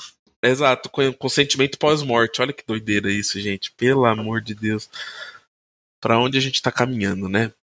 Então, é com esse clima gostoso de, de como vai ser o nosso pós-morte que a gente vai entrar, então, o nosso Fale Bem ou Fale Mal. A vida tem sido difícil. Esse é o tema pegação no no Twitter tava tipo, meu, quem pensa? num, reality. Qual que é o momento de felicidade do diretor e do Contra VP? você. Tudo joga contra Não, você. tá, mas esse BBB é artista? Fale bem ou fale mal. E Fale Bem ou Fale Mal é aquele momento que a gente pode hablar. Então a gente dá diquinhas, pode falar bem ou falar mal de coisas que permearam a nossa vida, tendo a ver com o tema ou não. Então, eu vou começar aqui falando os meus, que para esse tema de, de inteligência artificial teve várias coisas que me, que me impactaram ultimamente. Então, primeiramente eu vou falar bem, eu, eu comentei ao longo da, da, da nossa conversa aqui, do episódio do Podpah com o Castanhari e com a Moura, que eles estavam falando sobre a inteligência artificial, eu gostei bastante, assim, da, eu ainda não assisti completo, assisti aí uma hora e pouco, mas até onde eu assisti eu gostei muito dos pontos que o Castanhari colocou, e é o Castanhari é um cara que eu respeito muito a opinião dele, eu sei que ele, é, ele estuda bastante e tal, então é, e, aí, e também durante o, o episódio ele traz ali os embasamentos, as fontes da onde ele tem é, todas aquelas informações. Eu acho que também é muito interessante para a gente informar sobre para onde está indo a inteligência artificial, tá? Esse é um fale bem. Eu vou falar mal, muito mal do da trend da foto de bebê que tá rolando. Ai, pelo amor de Um Deus. surto, um surto. Quem, que- quem foi que inventou esse negócio? E no final tem uma galera criando pra ver como que vai ser seu bebê, seu filho, sua filha. Gente, olha, eu não, eu não tenho nem o que dizer. Pra mim aquilo é um surto. Surto, surto, surto, surto. E, e o pior de, pior de tudo é você abrir e ficar vendo o filho dos outros, como é que vai ser. E olha que pode ser que nem seja, né? E pago, né? E pago, e pago. Diz que é, se não me engano, 25 reais, menino. Não é nem, não é nem baratinho, não é nem tipo 5 conto. Meu, Eu, Eu amo aí acho- que a, que a galera critica a inteligência artificial, mas não pode ver uma bobeira dessa que já tá botando já aí tá botando. os, os dados, o, a- a- o reconhecimento facial. E isso é o ponto principal, né? Que já foi falado que todas essas informações, né? Quando você coloca a sua foto lá e tal, tudo isso vai pro banco de dados, cara. Estão usando seus dados para É só um- um- um- uma alegoria ali e ainda levam seu dinheiro pra isso, né? Mas enfim, olha, no, aquele primeiro que teve lá, que tipo, fazia umas fotos estilizadas, com, com uns desenhos diferentes, assim, eu achava até que legal, confesso. Agora, esse de, de, de gerar o seu bebê, não, é, não, é surreal, é, é surto atrás de surto, pelo amor de Deus. Tenho um que é fale, fale bem e fale mal ao mesmo tempo. Que é um Ih. reality que lançou aí na Netflix, que chama É Amor ou Falsidade. Vocês viram isso? Não, não chegou minha Mano, bolha. olha. eu assisti o primeiro episódio só e eu já achei ah, outro surto maravilhoso.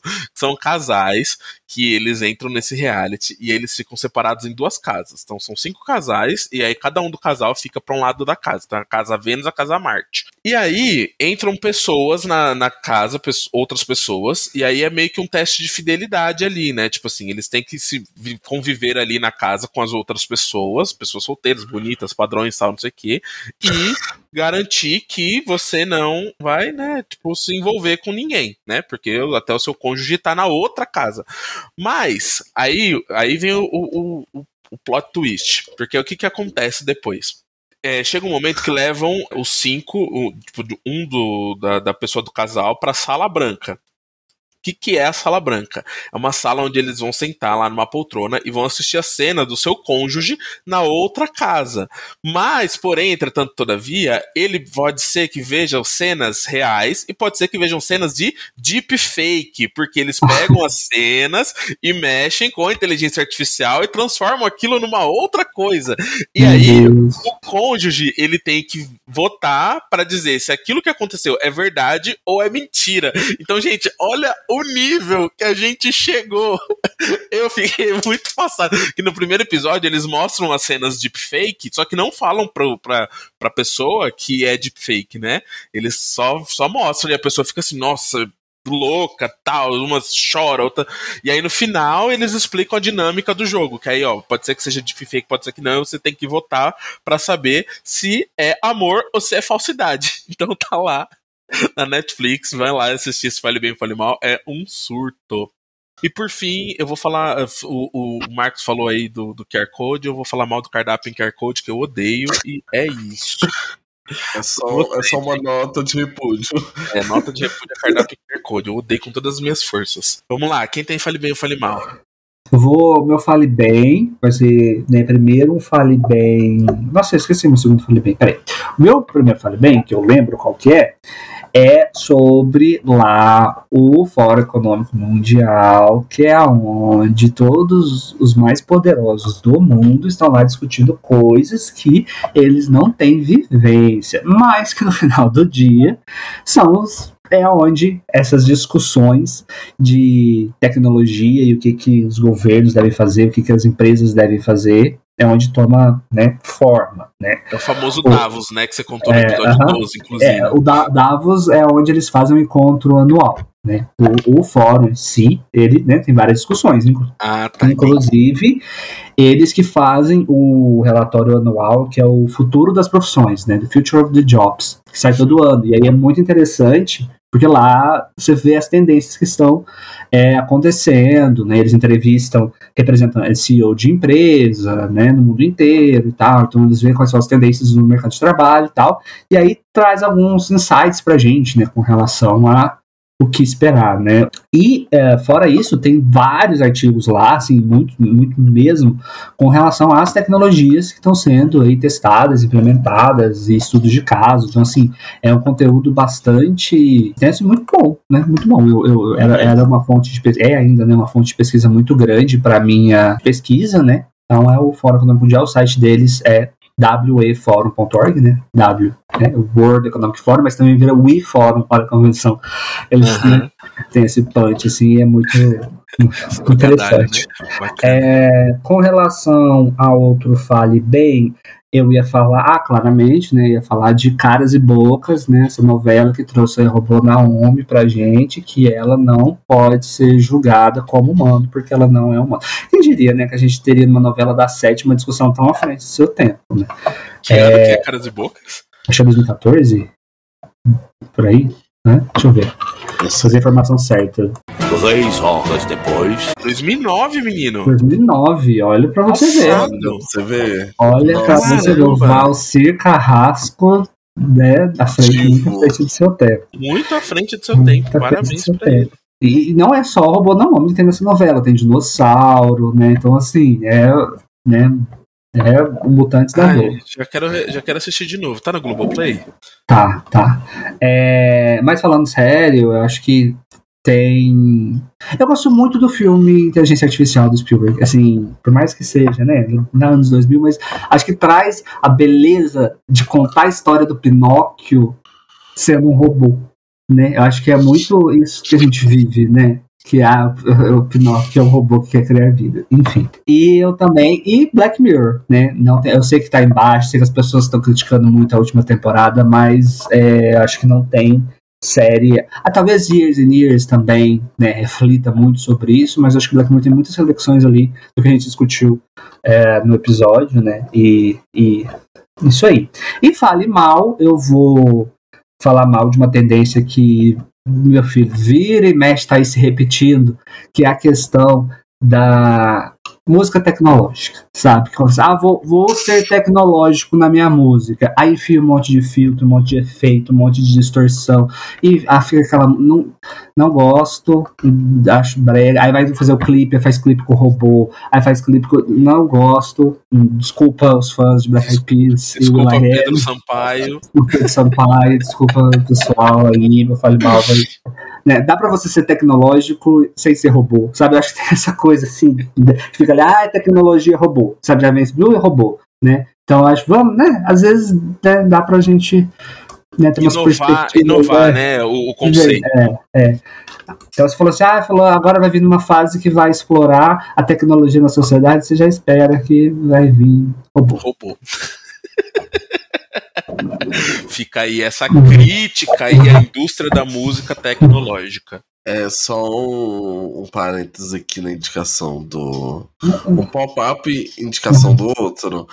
Black Mirror sempre à frente do seu tempo, né? Ah, é maravilhoso. Mas, além de tecnologia, eles falam sobre sociedade. Uhum. Uhum. É esse o ponto principal. Isso, Se você só esperar a exatamente. tecnologia, você vai se frustrar.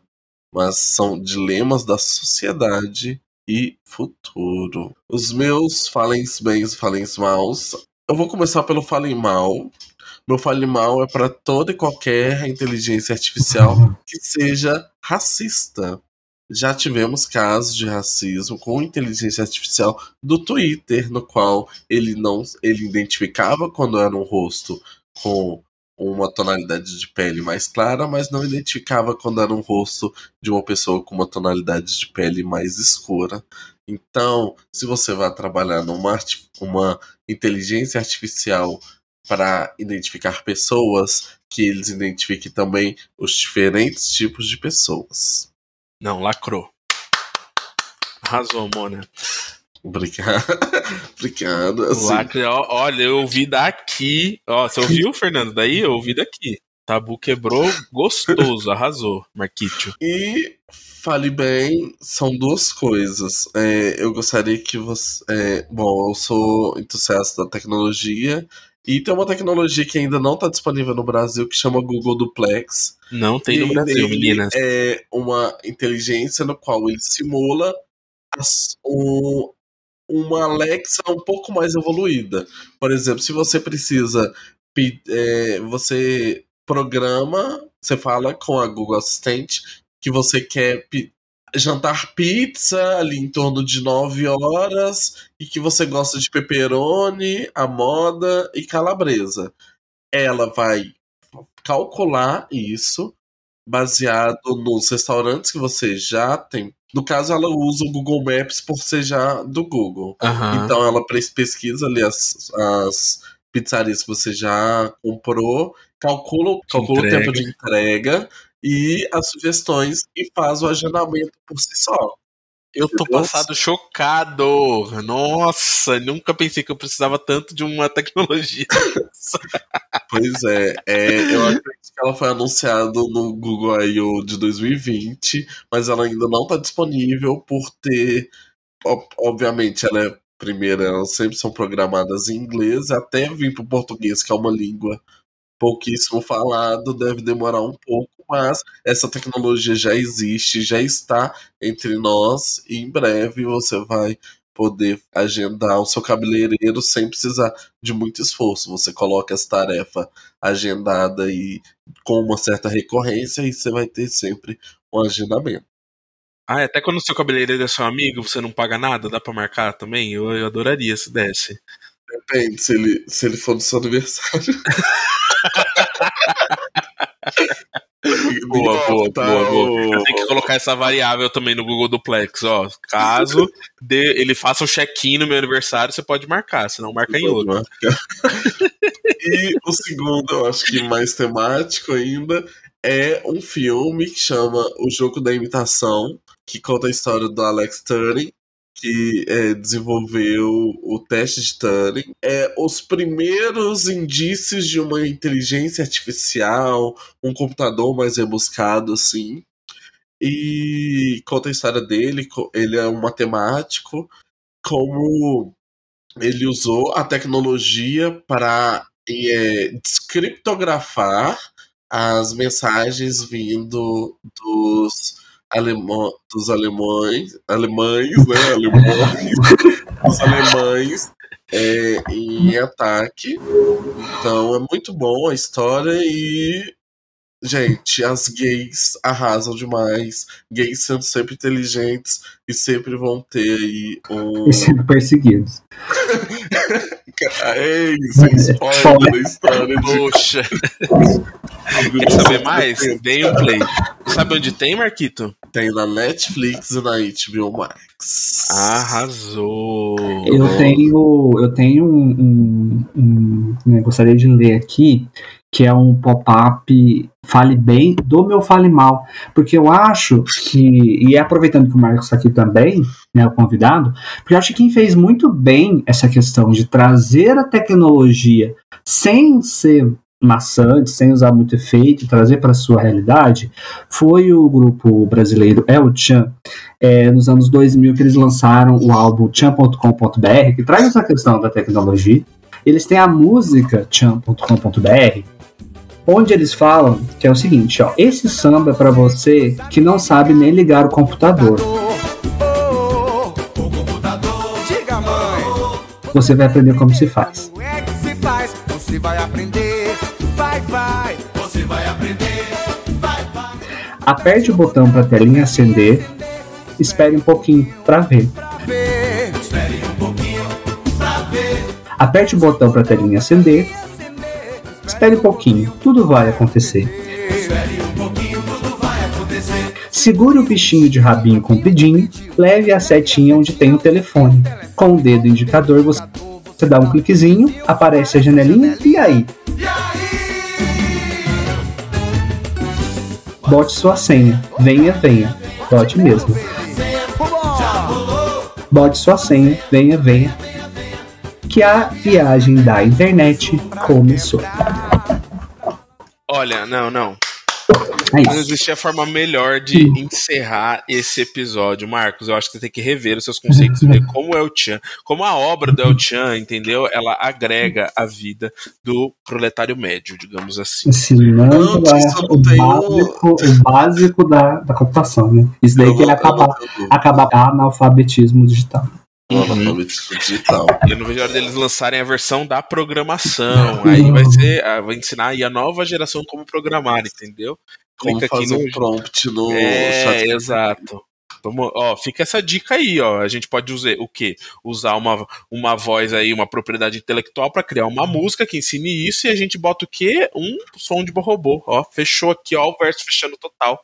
E foi assim que a gente encerrou, gente. Muito obrigado por vocês terem vindo, mas antes de encerrarmos, conta aí pra gente como que a galera encontra vocês e tal nas internets.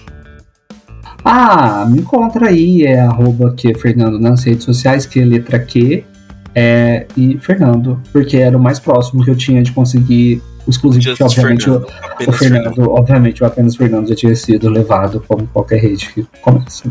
Arrasou. E você, Marquicho? Eu sou o Marcos, pode mandar jobs pra mim, viu?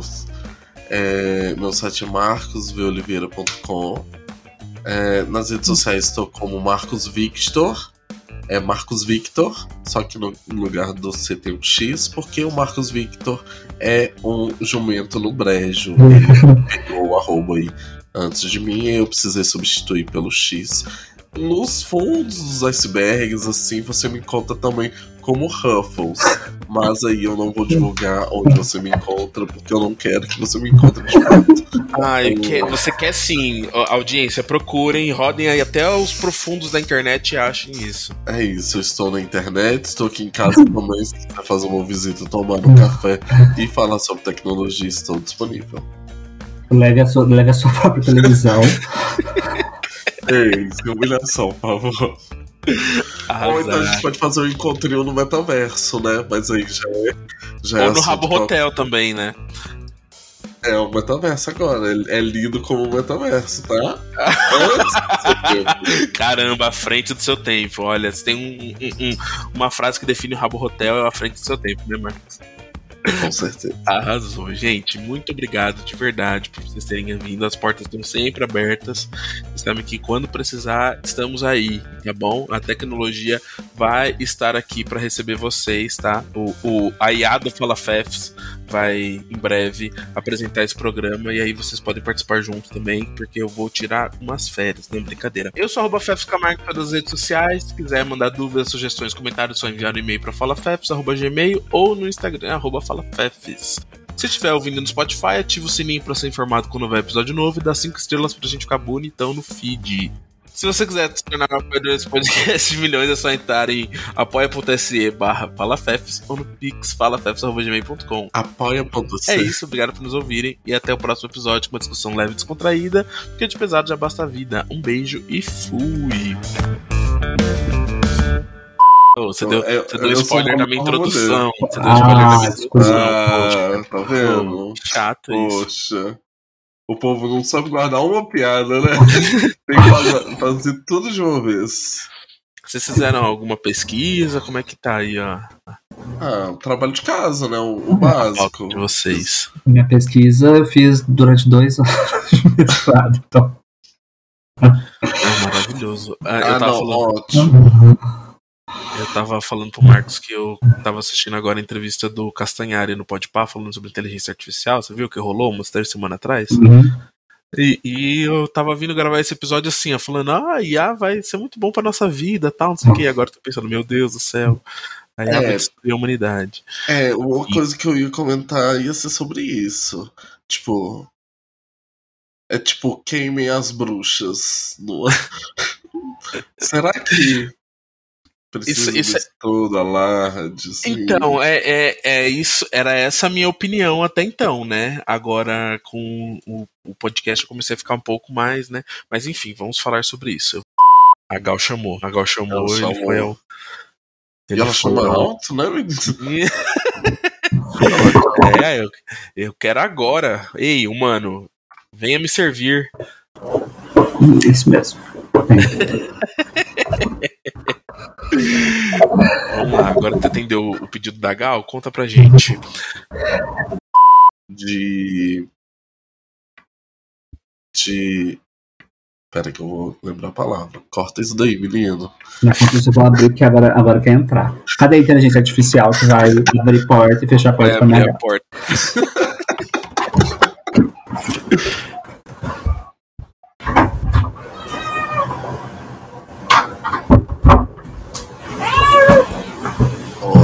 Reclamando.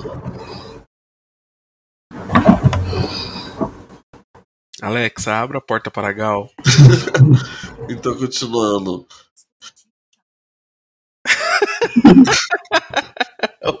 Ouviram? Ah, ouviu? Vai, Marcos, continua. Pera que eu não tô conseguindo formular certo a minha frase. Inspira. Joga no chat GPT aí que ele vai. Estou participando de um podcast. Eu preciso responder tal pergunta. assim,